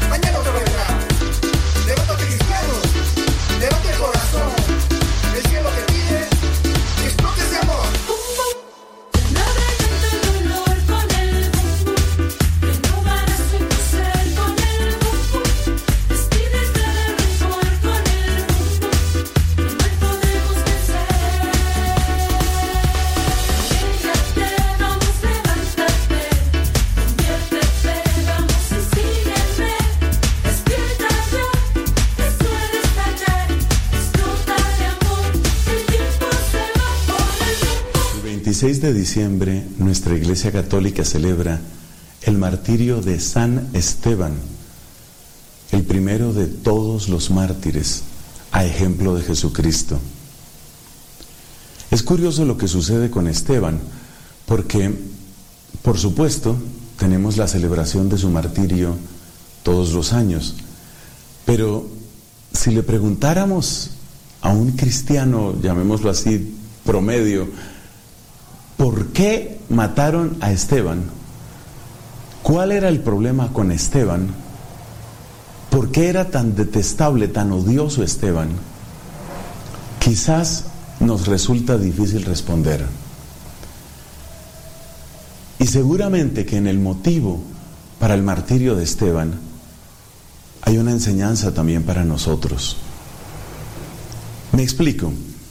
Cuando nosotros hablamos de martirio, estamos hablando de una persona que murió por amor y, fidelidad a Jesucristo. De eso es de lo que estamos hablando. Y la pregunta es, ¿por qué el amor y fidelidad a Cristo, en el caso de Esteban, resultaba tan espantosamente odioso para las autoridades judías de aquella época? La clave debe estar en las palabras que Esteban dirige al Senado de los judíos, que era conocido como el Sanedrín. Las palabras que Esteban dirige a ese Senado deben darnos una pista sobre por qué lo mataron, qué fue lo que pasó exactamente. Y es lo que vamos a intentar en estos breves minutos, porque repito, hay una enseñanza para nosotros. Para comprender el porqué del martirio de Esteban, hay que entender también qué fue lo que principalmente obstaculizó, frenó la posible fe que hubieran podido tener esas mismas autoridades que decretaron la muerte de Cristo y que ahora decretan la muerte de Esteban. ¿Qué fue lo que les frenó? Tuvo que haber algo que les resultara espantoso, inadmisible, insoportable de Cristo. ¿Qué fue? ¿Qué fue exactamente? Si nosotros nos atenemos a los datos bíblicos sin revolver otro tipo de teorías, ni económicas, ni sociológicas, ni políticas, nos damos cuenta que el gran obstáculo estaba en el templo. Efectivamente, hay una palabra que dice, por ejemplo, Caifás, que fue sumo sacerdote. El gran temor, según expresa Caifás, es que vengan los romanos, si ven una revuelta, vengan los romanos y acaben con el lugar santo, acaben con el templo. Por otra parte, ese templo había servido de una especie de soborno emocional al pueblo de aquella época, porque ese templo fue financiado por Herodes, pero resulta que Herodes no era un rey legítimo. Podemos decir que él compró la aceptación de la gente dándoles un templo precioso que era muy ponderado por su arquitectura y por sus adornos. Les dio un templo precioso como una especie de contentillo, decimos en mi país, que en el fondo era un soborno emocional, como quien dice, ahí les dejo esa joya, ahora ustedes no me van a atacar a mí. Y esa es la manera como la dinastía de los Herodes se impone a modo, de rey. Ellos toman la actitud y el puesto del rey. Entonces el templo, ese templo de la época de Cristo, ya tenía un origen turbio, un origen sucio, porque era un soborno emocional que servía para justificar a un rey que no era rey, porque la promesa que Dios había hecho era demasiado clara. La promesa era que el rey tenía que ser un sucesor de David, y es claro que ninguno de los Herodes era sucesor de David. Entonces, por lo pronto, el templo tiene un origen turbio, un origen sucio. Pero peor que eso, el templo servía para asegurar un modo de vida más bien acomodado, lujoso en la clase sacerdotal. Y ellos ante todo temen que si se forma una revuelta, por ejemplo, que la gente empiece a decir que ahora sí apareció el Mesías, que ahora sí tenemos rey, pues los romanos no iban a soportar eso que verían como una especie de revuelta política y entonces iban a caer con toda su fuerza. Y eso es lo que dice Caifás. De manera que para ellos el templo era al mismo tiempo un soborno emocional, era una fuente de riqueza y era una manera de tener tranquilos a los romanos. Dicho de manera más corta, el templo era su gran ídolo.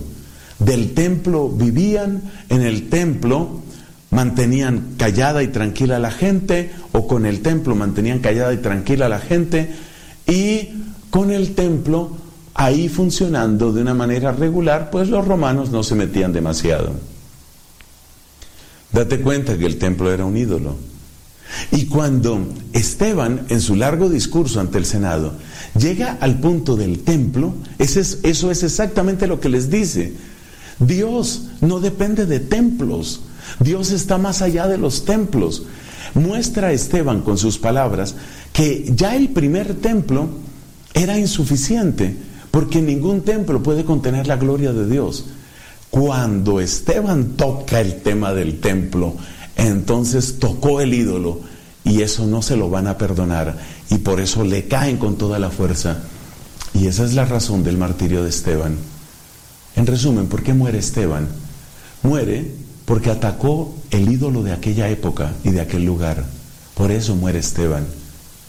Y por eso su testimonio es de un valor permanente, porque también nosotros, quizás no hasta llegar al extremo del martirio, pero también nosotros estamos llamados a ser independientes y libres y a ser capaces de denunciar las idolatrías de nuestro tiempo. No nos extrañe si eso trae un poco de sufrimiento. Acabas de escuchar la homilía de Fray Nelson Medina. Gracias por estar en sintonía aquí en Radio Cepa.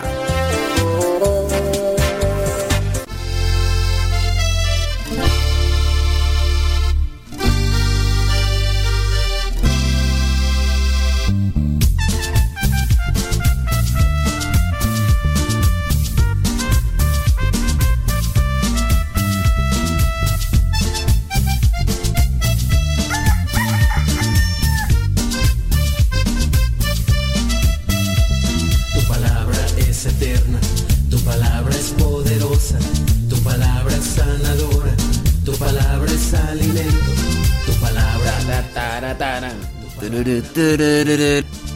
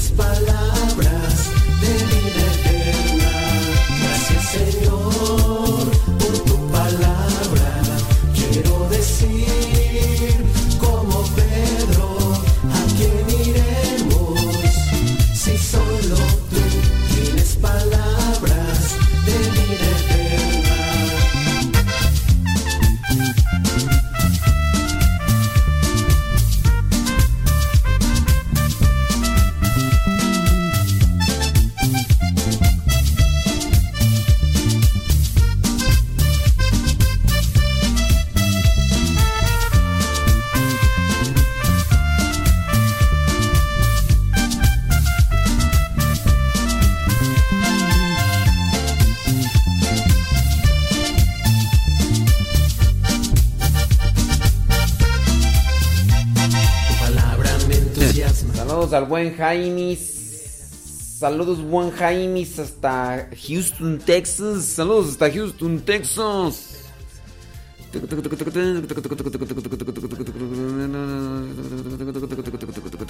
Estoy leyendo ahí algunos comentarios.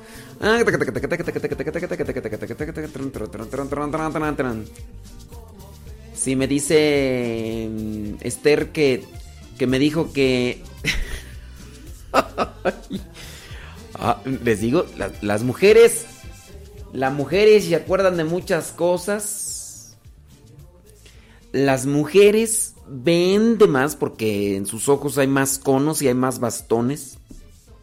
Y, y Esther Vázquez, ese rato, cuando yo les dije que me había equivocado porque había dicho 26 de enero y no 26 de diciembre, eh, me dijo Esther Vázquez, dice, ah, es que de seguro está pensando en enero porque se va a ir de vacaciones. Y le dije yo, ¿de vacaciones? Mm, Le dije, mira, mejor tú que yo, yo ni sé. Y entonces ella está recordando que el día viernes 13 de diciembre, en el programa, en el minuto 1.47, yo dije que, que me iba a ir de vacaciones. Ay, Esther Vázquez, qué memoria, qué memoria. Ay, ay, ay, saludos, déjame ver este... mm.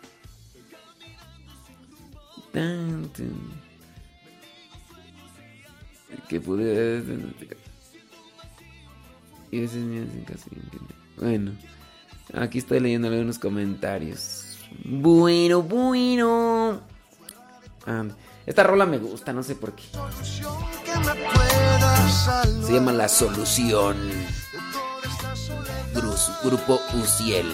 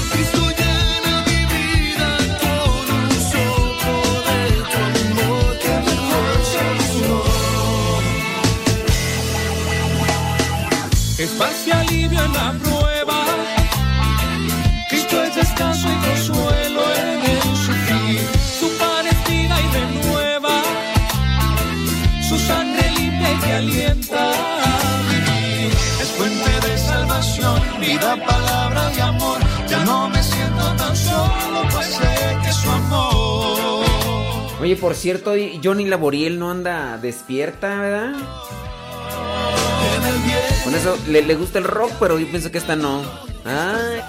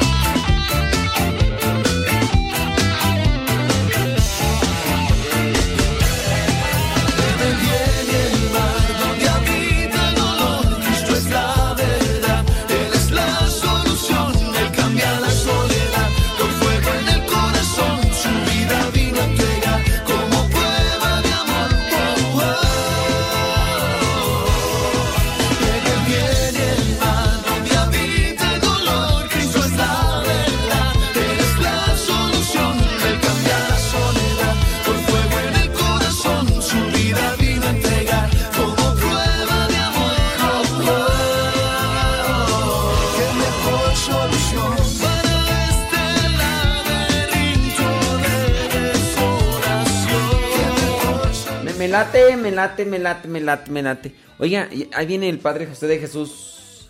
Nos va a hablar sobre San Esteban y los diáconos. ¡Suéltese la greña, Padre! ¡Qué mula soy!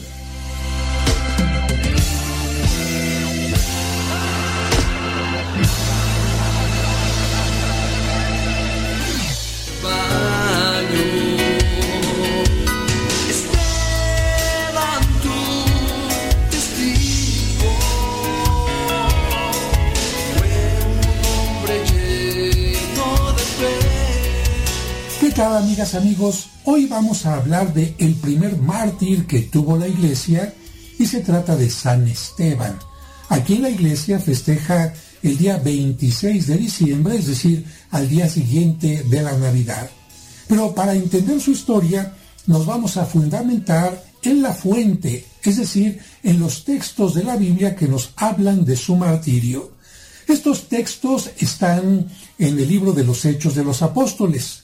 Recuerda que San Lucas no solamente escribió el Evangelio, sino también el libro de los Hechos de los Apóstoles como una continuación del mismo para decirnos qué pasó con la iglesia, con este grupo de apóstoles que Cristo eligió después de que Él resucitó. Así que gracias a San Lucas, inspirado por Dios, tenemos esta información. Y el capítulo 6 nos dice lo siguiente. Por aquellos días, como el número de los discípulos iba en aumento, hubo quejas de los llamados helenistas, es decir, los que tenían un origen griego, contra los llamados hebreos, porque, según ellos, sus viudas eran tratadas con negligencia en el servicio diario. Hay que tomar en cuenta que en aquel tiempo los cristianos daban una atención especial a las viudas, porque eran las personas menos favorecidas en aquel tiempo. Ellos se encargaban pues de distribuirles algunos bienes materiales que eh, conseguían en la comunidad.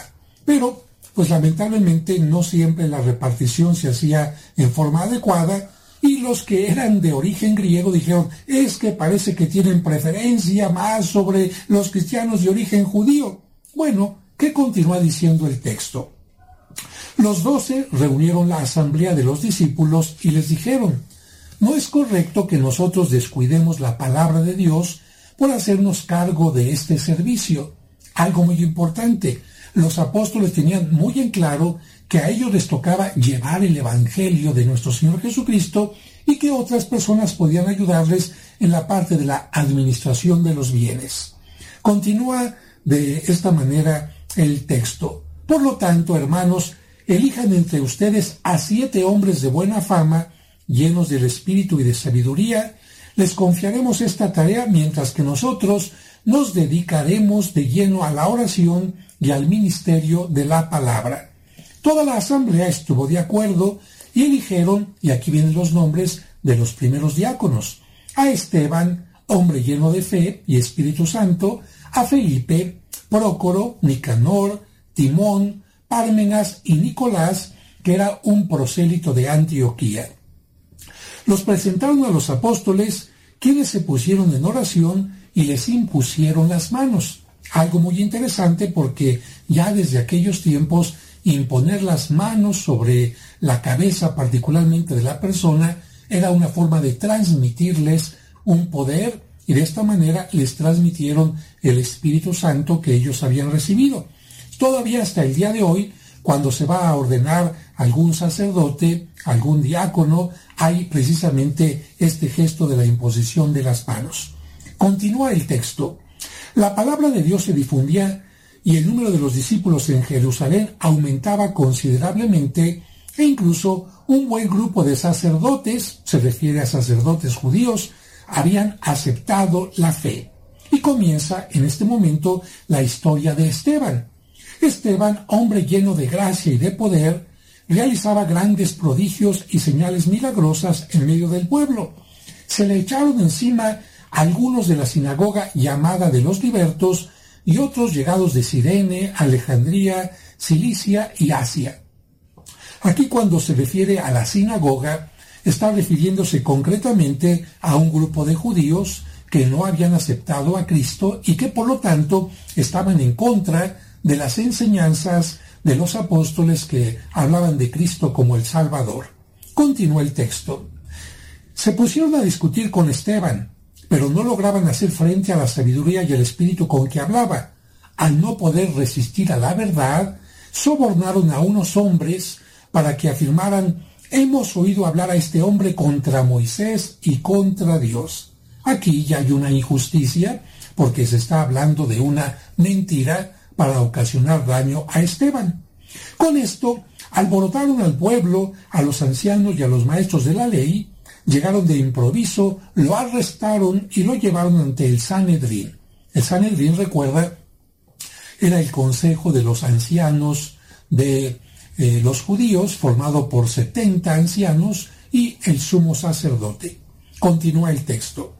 Allí se presentaron testigos falsos que declararon, este hombre no cesa de hablar contra nuestro lugar santo y contra la ley. ¿En qué momento Esteban había hecho esto? Jamás. Esteban eh, respetaba la ley de los judíos, el lugar de los judíos, porque precisamente entendía que este era el pueblo por el que Dios había enviado al Mesías. Continúa el texto. Le hemos oído decir que Jesús el Nazareno destruirá este lugar santo y cambiará las costumbres que nos dejó Moisés. ¿Otra mentira? Otra mentira. En ese momento, todos los que estaban sentados en el Sanedrín fijaron los ojos en Esteban y su rostro les pareció como el de un ángel. Entonces, el sumo sacerdote le preguntó, ¿es verdad lo que dicen? Esteban respondió, hermanos y padres, escúchenme. El Dios glorioso se apareció a nuestro padre Abraham mientras estaba en Mesopotamia, antes de que fuera a vivir a Harán, y le dijo, deja tu país y tu parentela y vete al país que te indicaré. Entonces abandonó el país de los caldeos y se estableció en Harán. A partir de este versículo, estamos hablando del capítulo 7, a partir de este versículo, Esteban inicia una em, historia, vamos a llamar así, del pueblo de Israel, el pueblo que Dios eligió desde Abraham, y habla de cómo Dios a este pueblo lo fue acompañando, ayudando, para que precisamente de ese pueblo viniera el Mesías. De tal manera que lo que Esteban quiere decirles es que el Mesías, Jesucristo, ha sido eh, preparado desde el tiempo de Abraham y que por lo tanto se le tiene que reconocer como el Mesías. No es que Esteban simplemente diga, lo sigo porque sí, lo sigo porque es un capricho. Continúa la historia del pueblo de Israel que Esteban menciona en este texto. Después de la muerte de su padre, se refiere a Abraham, Dios hizo que se trasladara a este país en que ustedes habitan ahora y no le dio en él propiedad alguna, ni siquiera un pedacito de tierra donde poner el pie, sino que le prometió darle el país en posesión a él y a su descendencia después de él. Se lo dijo a pesar de que no tenía hijos. Dios le habló así, tus descendientes vivirán en tierra extranjera y serán esclavizados y maltratados durante cuatrocientos años, pero yo pediré cuentas a la nación a la que sirvan como esclavos. Por supuesto, aquí se refiere a Egipto. Continúa la narración. Después saldrán y me darán culto en este lugar. Luego hizo con él el pacto de la circuncisión y así, al nacer su hijo Isaac, Abraham lo circuncidó al octavo día lo mismo hizo Isaac con Jacob y Jacob con los doce patriarcas. Recuerdas que Abraham tuvo como hijo a Isaac e Isaac a Jacob. Los patriarcas se pusieron celosos de José. Los doce hermanos eh, eran hijos de Jacob y once se pusieron celosos de José, continúa el texto, hasta que lo vendieron y fue llevado a Egipto, pero Dios estaba con él y lo libró de todas sus tribulaciones, le concedió sabiduría y lo hizo grato a los ojos de Faraón, rey de Egipto, que lo nombró gobernador de Egipto y toda su casa. Sobrevino hambre por toda la tierra de Egipto y de Canaán, y la miseria fue tan enorme que nuestros padres no encontraban qué comer. Al enterarse Jacob de que había trigo en Egipto, mandó allí a nuestros padres una primera vez, se refiere a los hijos de Jacob. La segunda vez José se dio a conocer a sus hermanos y así Faraón conoció a la raza de José. Luego José mandó buscar a su padre Jacob con toda su familia, que se componía de 75 personas. Jacob entonces bajó a Egipto donde murió él y más tarde también nuestros padres. Nos está refiriendo Esteban toda esta historia que encontramos en el libro del Génesis y continúa su narración. Sus cuerpos fueron llevados a Siquem y descansan en la tumba que Abraham había comprado en Siquem a los hijos de Hamor por cierta suma de plata. Ya se iba acercando el tiempo de la promesa que Dios había hecho a Abraham. El pueblo creció y se multiplicó en Egipto hasta que llegó otro rey a Egipto que no había conocido a José. Este rey, recuerda que en Egipto a los reyes se les llamaba faraón, este rey, actuando con astucia contra nuestra raza, obligó a nuestros padres a que abandonaran a sus hijos recién nacidos para que la raza no sobreviviera. Fue en ese tiempo cuando nació Moisés, que era precioso para Dios. Durante tres meses fue criado en la casa de su padre, y cuando tuvieron que abandonarlo, la hija de Faraón lo recogió y lo crió como hijo suyo.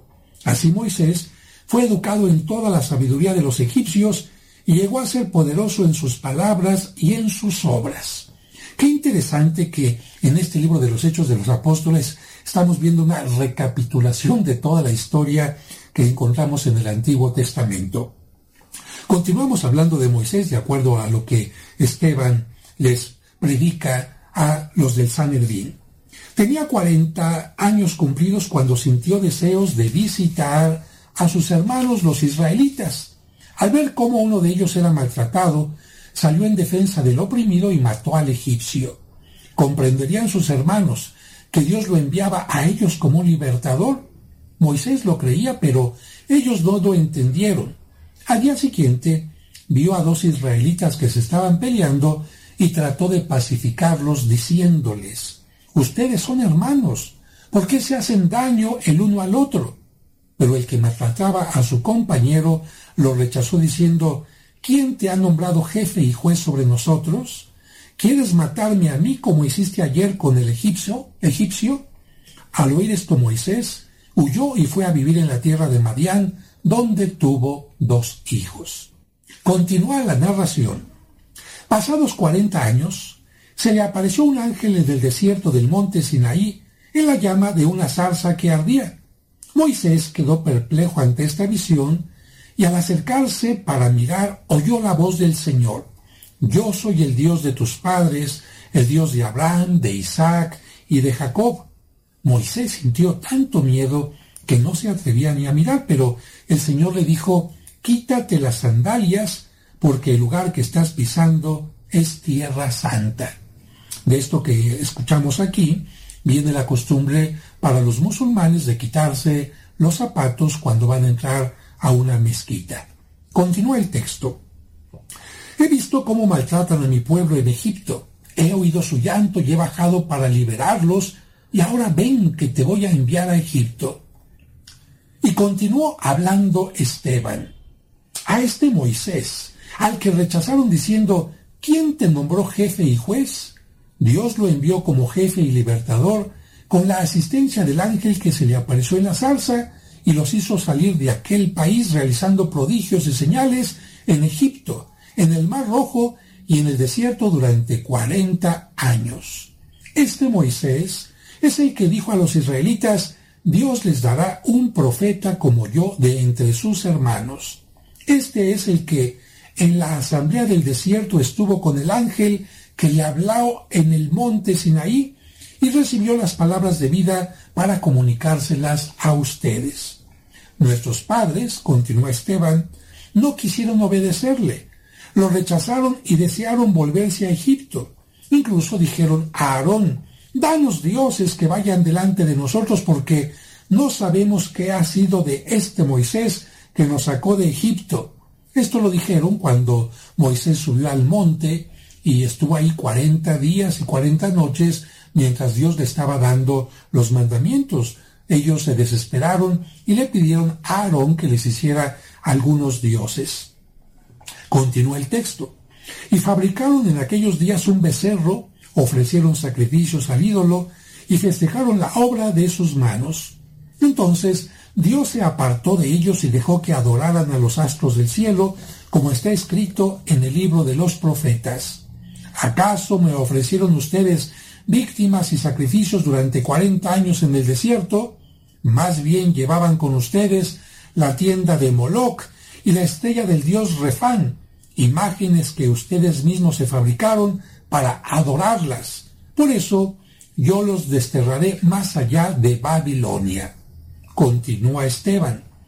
Nuestros padres tenían en el desierto la tienda del testimonio en el que hablaba a Moisés. Le había ordenado que la fabricara según el modelo que había visto. Después de recibirla, nuestros padres la introdujeron al mando de Josué en la tierra conquistada a los paganos, a quienes Dios expulsó delante de ellos. Interesante. Cuarenta años por el desierto, nos habla el libro del Éxodo, pero esto termina cuando Josué entra a la tierra prometida y de esto nos está hablando precisamente Esteban. Esto duró hasta los días de David. Se salta Esteban todo el tiempo de los jueces y va hasta la época del rey David. David agradó a Dios y quiso darle una morada entre los hijos de Jacob. De hecho, fue Salomón quien le edificó un templo. Recuerdas que David cometió un pecado y Dios no permitió que él le construyera el templo y fue su hijo Salomón el que se lo construyó. Continúa el texto. En realidad, el Altísimo no vive en casas fabricadas por manos de hombres, como dice el profeta. El cielo es mi trono y la tierra el apoyo de mis pies. ¿Qué casa me podrían edificar? dice el Señor. ¿Cuál sería el lugar de mi descanso? ¿No fui yo quien hizo todas estas cosas? Ustedes son un pueblo de cabeza dura y la circuncisión no les abrió el corazón ni los oídos. Ustedes siempre resisten al Espíritu Santo al igual que sus padres. ¿Hubo algún profeta que sus padres no hayan perseguido? Ellos mataron a los que anunciaban la venida del justo y ustedes ahora lo han entregado y asesinado. Ustedes que recibieron la ley por medio de ángeles, pero que no la han cumplido. Bueno, aquí la cosa ya se pone delicada porque Esteban les ha recordado lo que ha pasado con el pueblo, cómo el pueblo fue elegido, pero cómo en tiempo de Moisés había gente que estaba en contra de la palabra de Dios y fueron rebeldes y crearon ídolos. También nos dice a nosotros que lamentablemente este pueblo, en el caso de el tiempo de Esteban, no ha querido escuchar a Dios y así como mataron a muchos profetas, han matado a Jesucristo. Y claro, ¿cuál es la reacción del Sanedrín? Aquí lo dice en la continuación. Al oír este reproche se enfurecieron y rechinaban los dientes de rabia contra Esteban. Pero él, lleno del Espíritu Santo, fijó sus ojos en el cielo y vio la gloria de Dios y a Jesús a su derecha y exclamó, Veo los cielos abiertos y al Hijo del Hombre a la derecha de Dios. Entonces empezaron a gritar, se taparon los oídos y todos a una se lanzaron contra él, lo empujaron fuera de la ciudad y empezaron a tirarle piedras. Los testigos habían dejado sus ropas a los pies de un joven llamado Saulo. Mientras era apedreado, Esteban oraba así, Señor Jesús, recibe mi espíritu. Después se arrodilló y dijo con fuerte voz, Señor, no les tomes en cuenta este pecado. Y dicho esto, se durmió en el Señor. Hasta aquí el capítulo 7 y el 8 solamente menciona el principio. Saulo estaba ahí y aprobaba el asesinato. Este fue el comienzo de una gran persecución contra la iglesia de Jerusalén. Todos, excepto los apóstoles, se dispersaron por las regiones de Judea y Samaria. Bueno, nos dice eh, la Sagrada Escritura que sepultaron unos hombres piadosos a Esteban. Entonces nos queda muy claro que Esteban no fue apóstol, que Esteban no fue sacerdote, presbítero, sino que fue un diácono y que los diáconos estaban encargados de repartir los bienes, la ayuda especialmente a las viudas. La iglesia se fue desarrollando poco a poco y los apóstoles, donde iban llegando, iban nombrando a un encargado en cada comunidad al que le dieron el nombre en griego episcopo, de donde se deriva la palabra obispo, para que estuviera al frente de la comunidad. Ese obispo iba a tener sacerdotes como los que tú conoces ahora, bajo su mando, para que él como pastor se encargara de toda una comunidad, de una jurisdicción. Y a esos sacerdotes se les imponía las manos también, se les llamó presbíteros, quienes celebraban los sacramentos, a diferencia del obispo, todos los sacramentos menos la confirmación y la ordenación sacerdotal. Y el tercer grupo de sacerdotes, eh, dentro de este grupo sacerdotal, estaban los diáconos, porque también habían recibido el Espíritu Santo por la imposición de manos, pero ellos se encargaban únicamente de distribuir los dones, los bienes y en algunas ocasiones de bautizar y también de estar presentes en los matrimonios para bendecirlos. Hasta el día de hoy existen todavía diáconos, muchos de ellos no, este, no tienen por qué no casarse, son diáconos casados y solamente pueden, en cuanto a los sacramentos, eh, administrar el bautismo y estar presentes y bendecir los matrimonios. La persecución que inició contra los cristianos fue de parte de los judíos, pero después se haría una persecución más grande eh, de parte del imperio romano, una persecución que duraría mucho tiempo y de la cual vamos a platicar en otro momento.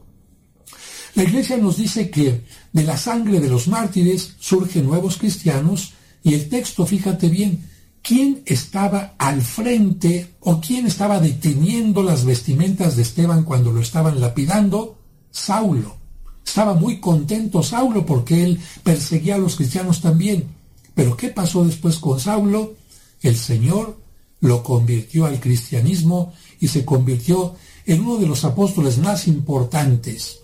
La sangre de Esteban, la oración de San Esteban, fue capaz de lograr esta conversión de eh, Saulo, a quien nosotros conocemos como San Pablo. Y otra cosa muy interesante es la siguiente. Esteban significa, es un nombre de origen griego, significa victorioso.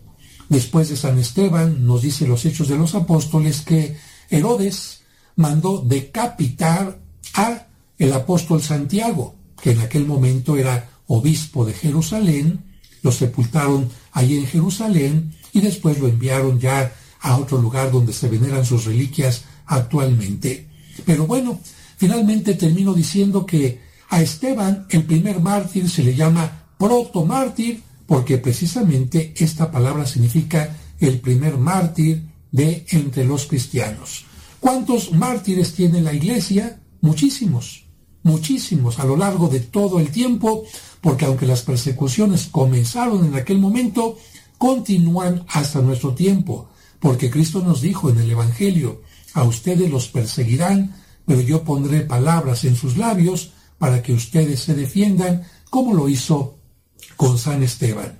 La palabra mártir es una palabra griega que significa testigo y nosotros agradecemos a Dios por el testimonio de tantos mártires que incluso de nuestro tiempo dan eh, fuerza a la iglesia enseñándonos que ni la muerte ni la violencia pueden acallar el mensaje de Cristo que resucitó y que antes murió por ti y por mí. Hasta la próxima.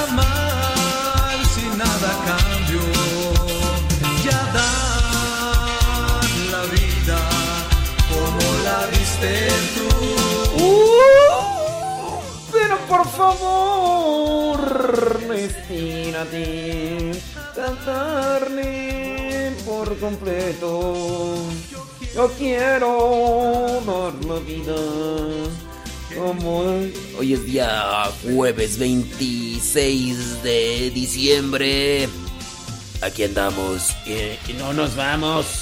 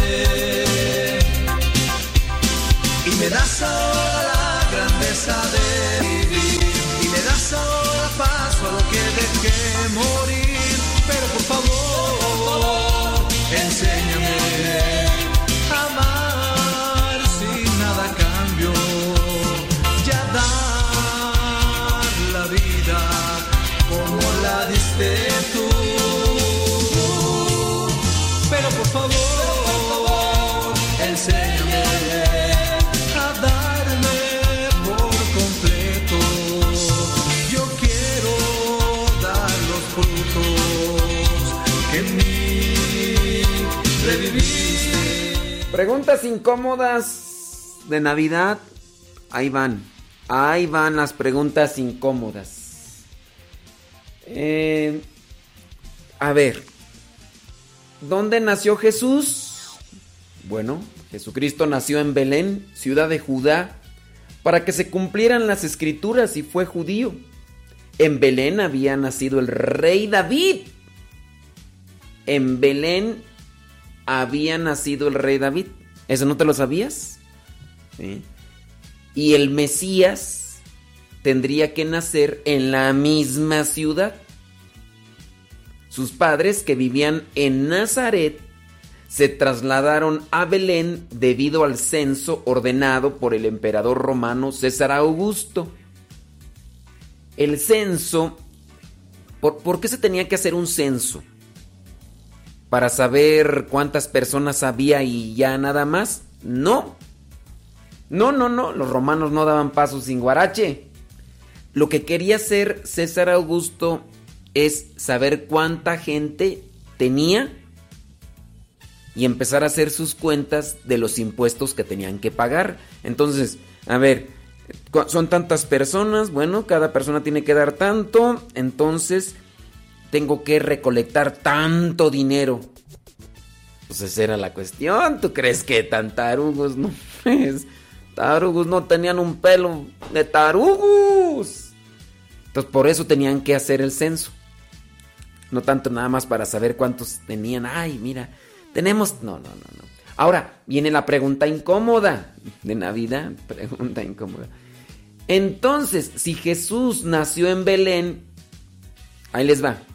Si Jesús nació en Belén, ¿por qué se decía, por qué se dice Jesús de Nazaret y no Jesús de Belén? A ver, a ver si es cierto que muy chichos, a ver si es cierto que muy acá, sácale punta y que no sé qué, y que, uy, yo, yo, no hombre, yo soy el mejor de, a mí, yo siempre. A ver, si Jesús nació en Belén, como ya lo hemos dicho, ¿por qué se, se dice Jesús de Nazaret y no de Belén. Ahí está. Pregunta incómoda. Vamos a ver qué es lo que dicen los eruditos, los filósofos, los eh, que eh, se la saben de todas, todas. A ver, a ver, si no sabes, mejor ni digas.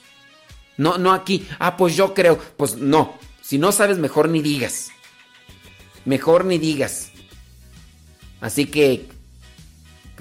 Ay, pues yo No, aquí no es, aquí no, aquí no es saber, a ver de Tim Marín de doping, fue, yo no fui, fue Pepe, pégale, pégale, pégale, que este pelín. No. No, no, no. Si, no sabes, mejor ni, ni, ni opines, mejor. pues que si hay muchos ahí. Eh, eh, ahí nomás estás ahí opinando. Si no sabes, mejor. Mejor. A ver, ¿por qué se decía hijo de David a Jesús? ¿Y por qué no se, y por qué, y, por qué no se decía eh, hijo de José? ¿Por qué? ¿Por qué se decía hijo de David? ¿Y por qué no decían hijo de José? ¿Eh?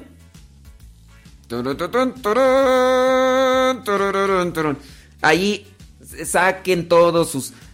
Pero si no saben, mejor ni digan. Mejor ni digan, no, no sé, no sé. No es yo pienso, yo creo. No, pues no sé. No, ya. Porque aquí no es a, a ver, atínale al precio. No. Si no estás perdido como la chinita de cepillín. A ver, Cristo efectivamente nació el 25 de diciembre a las primeras horas. Esta sí pues, vamos a tenerla que decir porque pues, la época se puede conocer gracias al censo realizado por el emperador romano Augusto. Pero no existe ninguna documentación que muestre con exactitud el día de nacimiento de Cristo. Desde antes del siglo IV los cristianos comenzaron a celebrar que el Hijo de Dios se había hecho hombre y para ello crearon la fiesta de la Navidad, es decir, del nacimiento de Cristo, Navidad o Natividad. En el Imperio Romano se celebraba la fiesta del sol el 24 de diciembre por la noche, de tal manera que los cristianos, se dice, decidieron utilizar ese mismo día para celebrar a Cristo como la verdadera luz del mundo y ya desde el siglo, desde antes del siglo IV, desde antes del siglo IV ya se viene celebrando la Navidad, pero no hay un, no hay así algo así como escrito. Ustedes acordarán de los cuatro evangelios, ¿cuál es el primero? De Juan, Marcos, Mateo. ¿Cuál es el primer evangelio que se escribió? A ver, vamos a ver. Ahí sí les doy chance de que supongan. Ahí, que supongan. ¿Cuál es el primero, el primer evangelio que se escribió de los cuatro? A ver, ¿cuál es el primer evangelio que escribió de los cuatro? ¿Cuál es? Mateo, lo que es.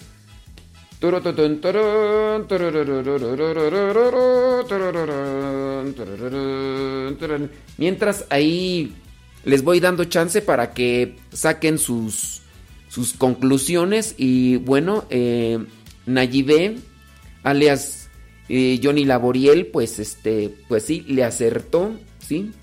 Eh, déjame ver aquí. De los cuatro evangelios, ¿cuál es el leíto? Leíto, te equivocaste.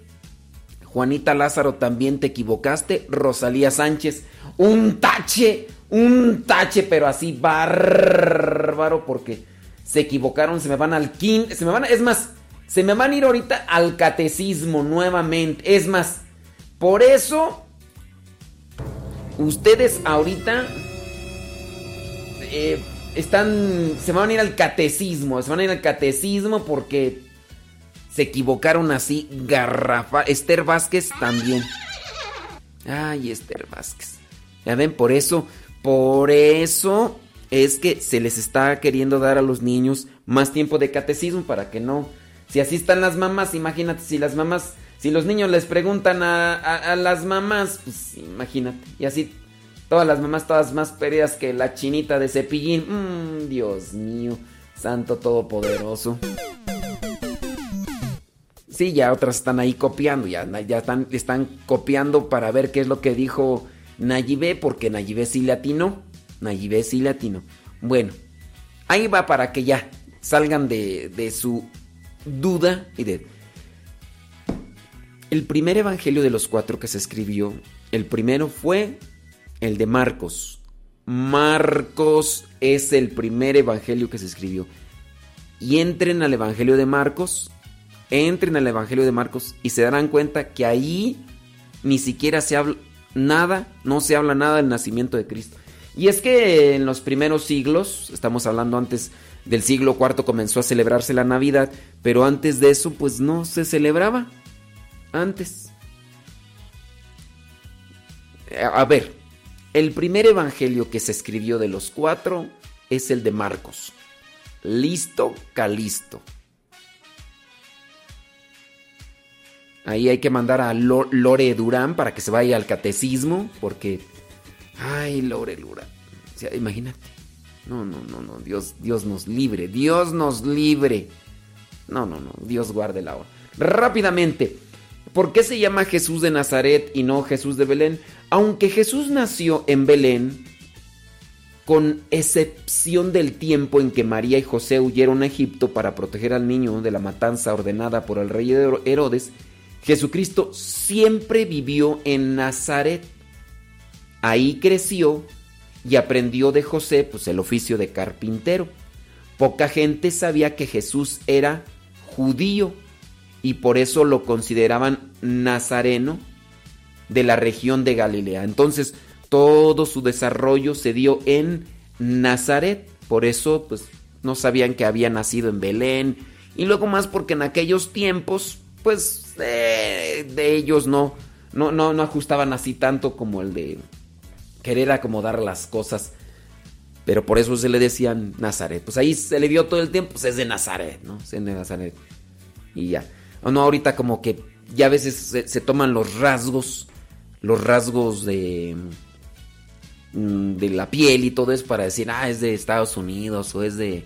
No te bañas, eres de Francia, eres de Francia, ¿cómo no? Pues no te bañas, es es que es un frillazo.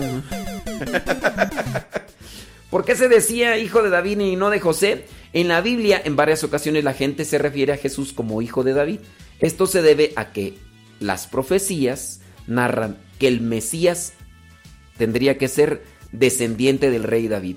Al darle a Jesús este título, era reconocer que él era el Mesías. Si decían él es el Mesías, entonces él es el descendiente de David, hijo de David.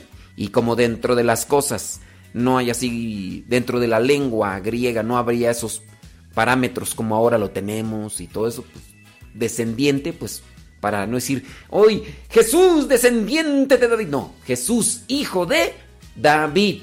Y pues como lo reconocían como el Mesías, pues saludos a Gerardo, que anda con toda la familia. saludos a la señora Yurani a Chuy, a Monse y, y a Gerardo. A Gerardo Sordo se le olvidó Sebastián. Ay, Dios mío. Pero yo te mando saludos. Quiero estar contigo y sentir que vivo solo para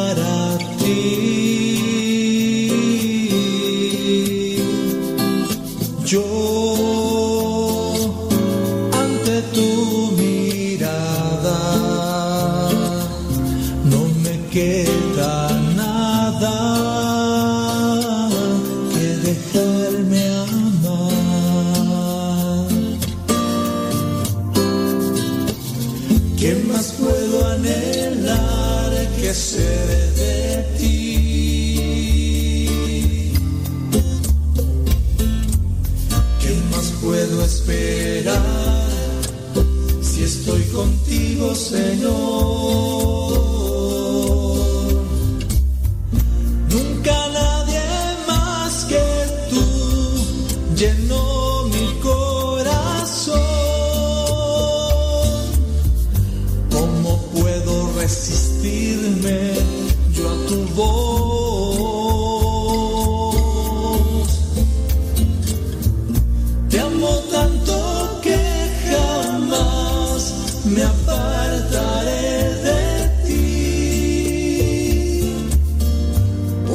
Tú eres la razón de mi existir. Efectivamente, dice Juanita Lázaro, dice, ay, qué bonito es aprender cosas nuevas todos los días, aunque al otro día ya se nos olviden, aunque al otro día ya se nos olviden. Estoy hablando como el ese de, hijazo de mi vidaza, hijazo de mi vidaza, qué bueno que viniste. Ay, ay, ay, bueno, se vas, se vas. Híjole, señora Yurani, voy a creer. Le voy a ir como en feria, Gerardo. Ay, Gerardo, te voy a ir como en feria. y luego yo aquí amarrando navajas. ¡Oh! Para el otro día que me encuentra, Gerardo va a decir: ¡Horrible! ¡Horrible! Ay, ay, ay. Bueno, oigan, ya nos vamos. Viene Pati Paco con lo que Dios ha unido. Y sigan escuchando Radio Cepa. Y descarguen la aplicación nueva donde no hay eh, nada de promociones ni nada de eso. No como Lidia, que descargó la primera, donde sí salen comerciales. En la más, en la nueva, en la nueva, no salen.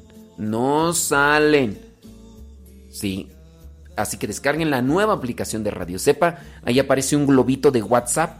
Eso quiere decir que esa es la más nueva. Esa es la más nueva para que ustedes la descarguen esa y, ya incluso hasta puedan mandar mensajes directamente al WhatsApp. ¿Cuál es el número? A ver si me acuerdo. 55. Ah, perdón. Perdón. Perdón. Dice que es Sebastián, nada más que está escribiendo del Facebook de su papá. Oye, Sebastián, pues, ¿cómo voy a saber yo, Sebastián, que tú estás utilizando el Facebook de tu papá? Ay, Sebastián, Sebastián, Sebastián, Sebastián. Ay, ándele pues, hombre. Saludos. Órale, oigan, Qué gachos son, de veras. Qué gachos.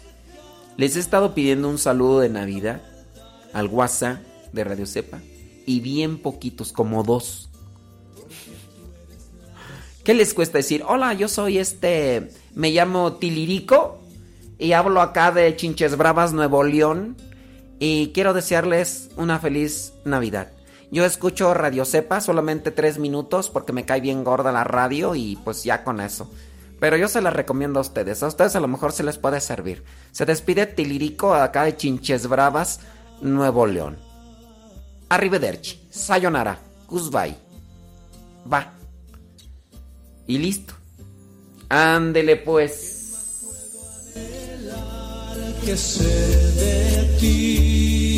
Saludos a Griselda allá en Saltillo vendiendo pollos. Saludos a Maru y a Rodrigo y a Milis, allá en San Miguel de Allende.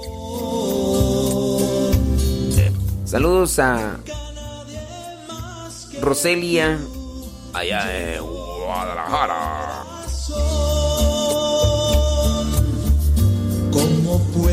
Resistirme yo a tu voz?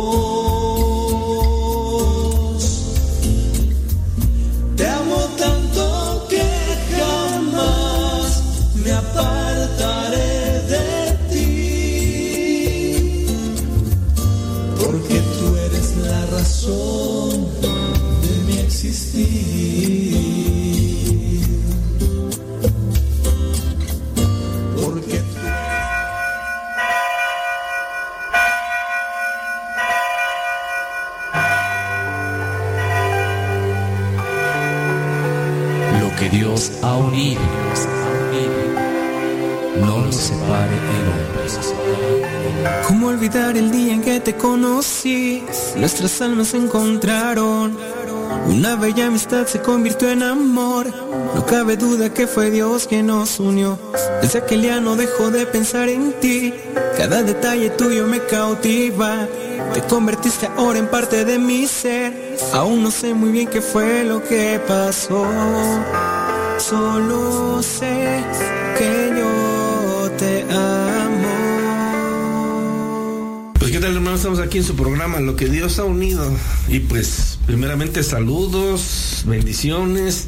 Gracias por seguirnos escuchando después de 10 años. Y pues y gracias por estar interactuando constantemente aquellas personas con nosotros en la programación de Radio Cepa y principalmente también en la de lo que Dios ha unido. Y es grato para nosotros seguir trabajando para con ustedes y darle gracias a Dios que estamos todavía con vida.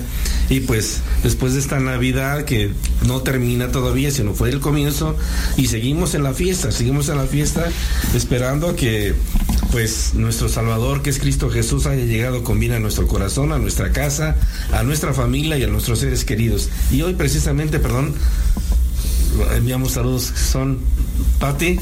Paco. Adelante, Pati.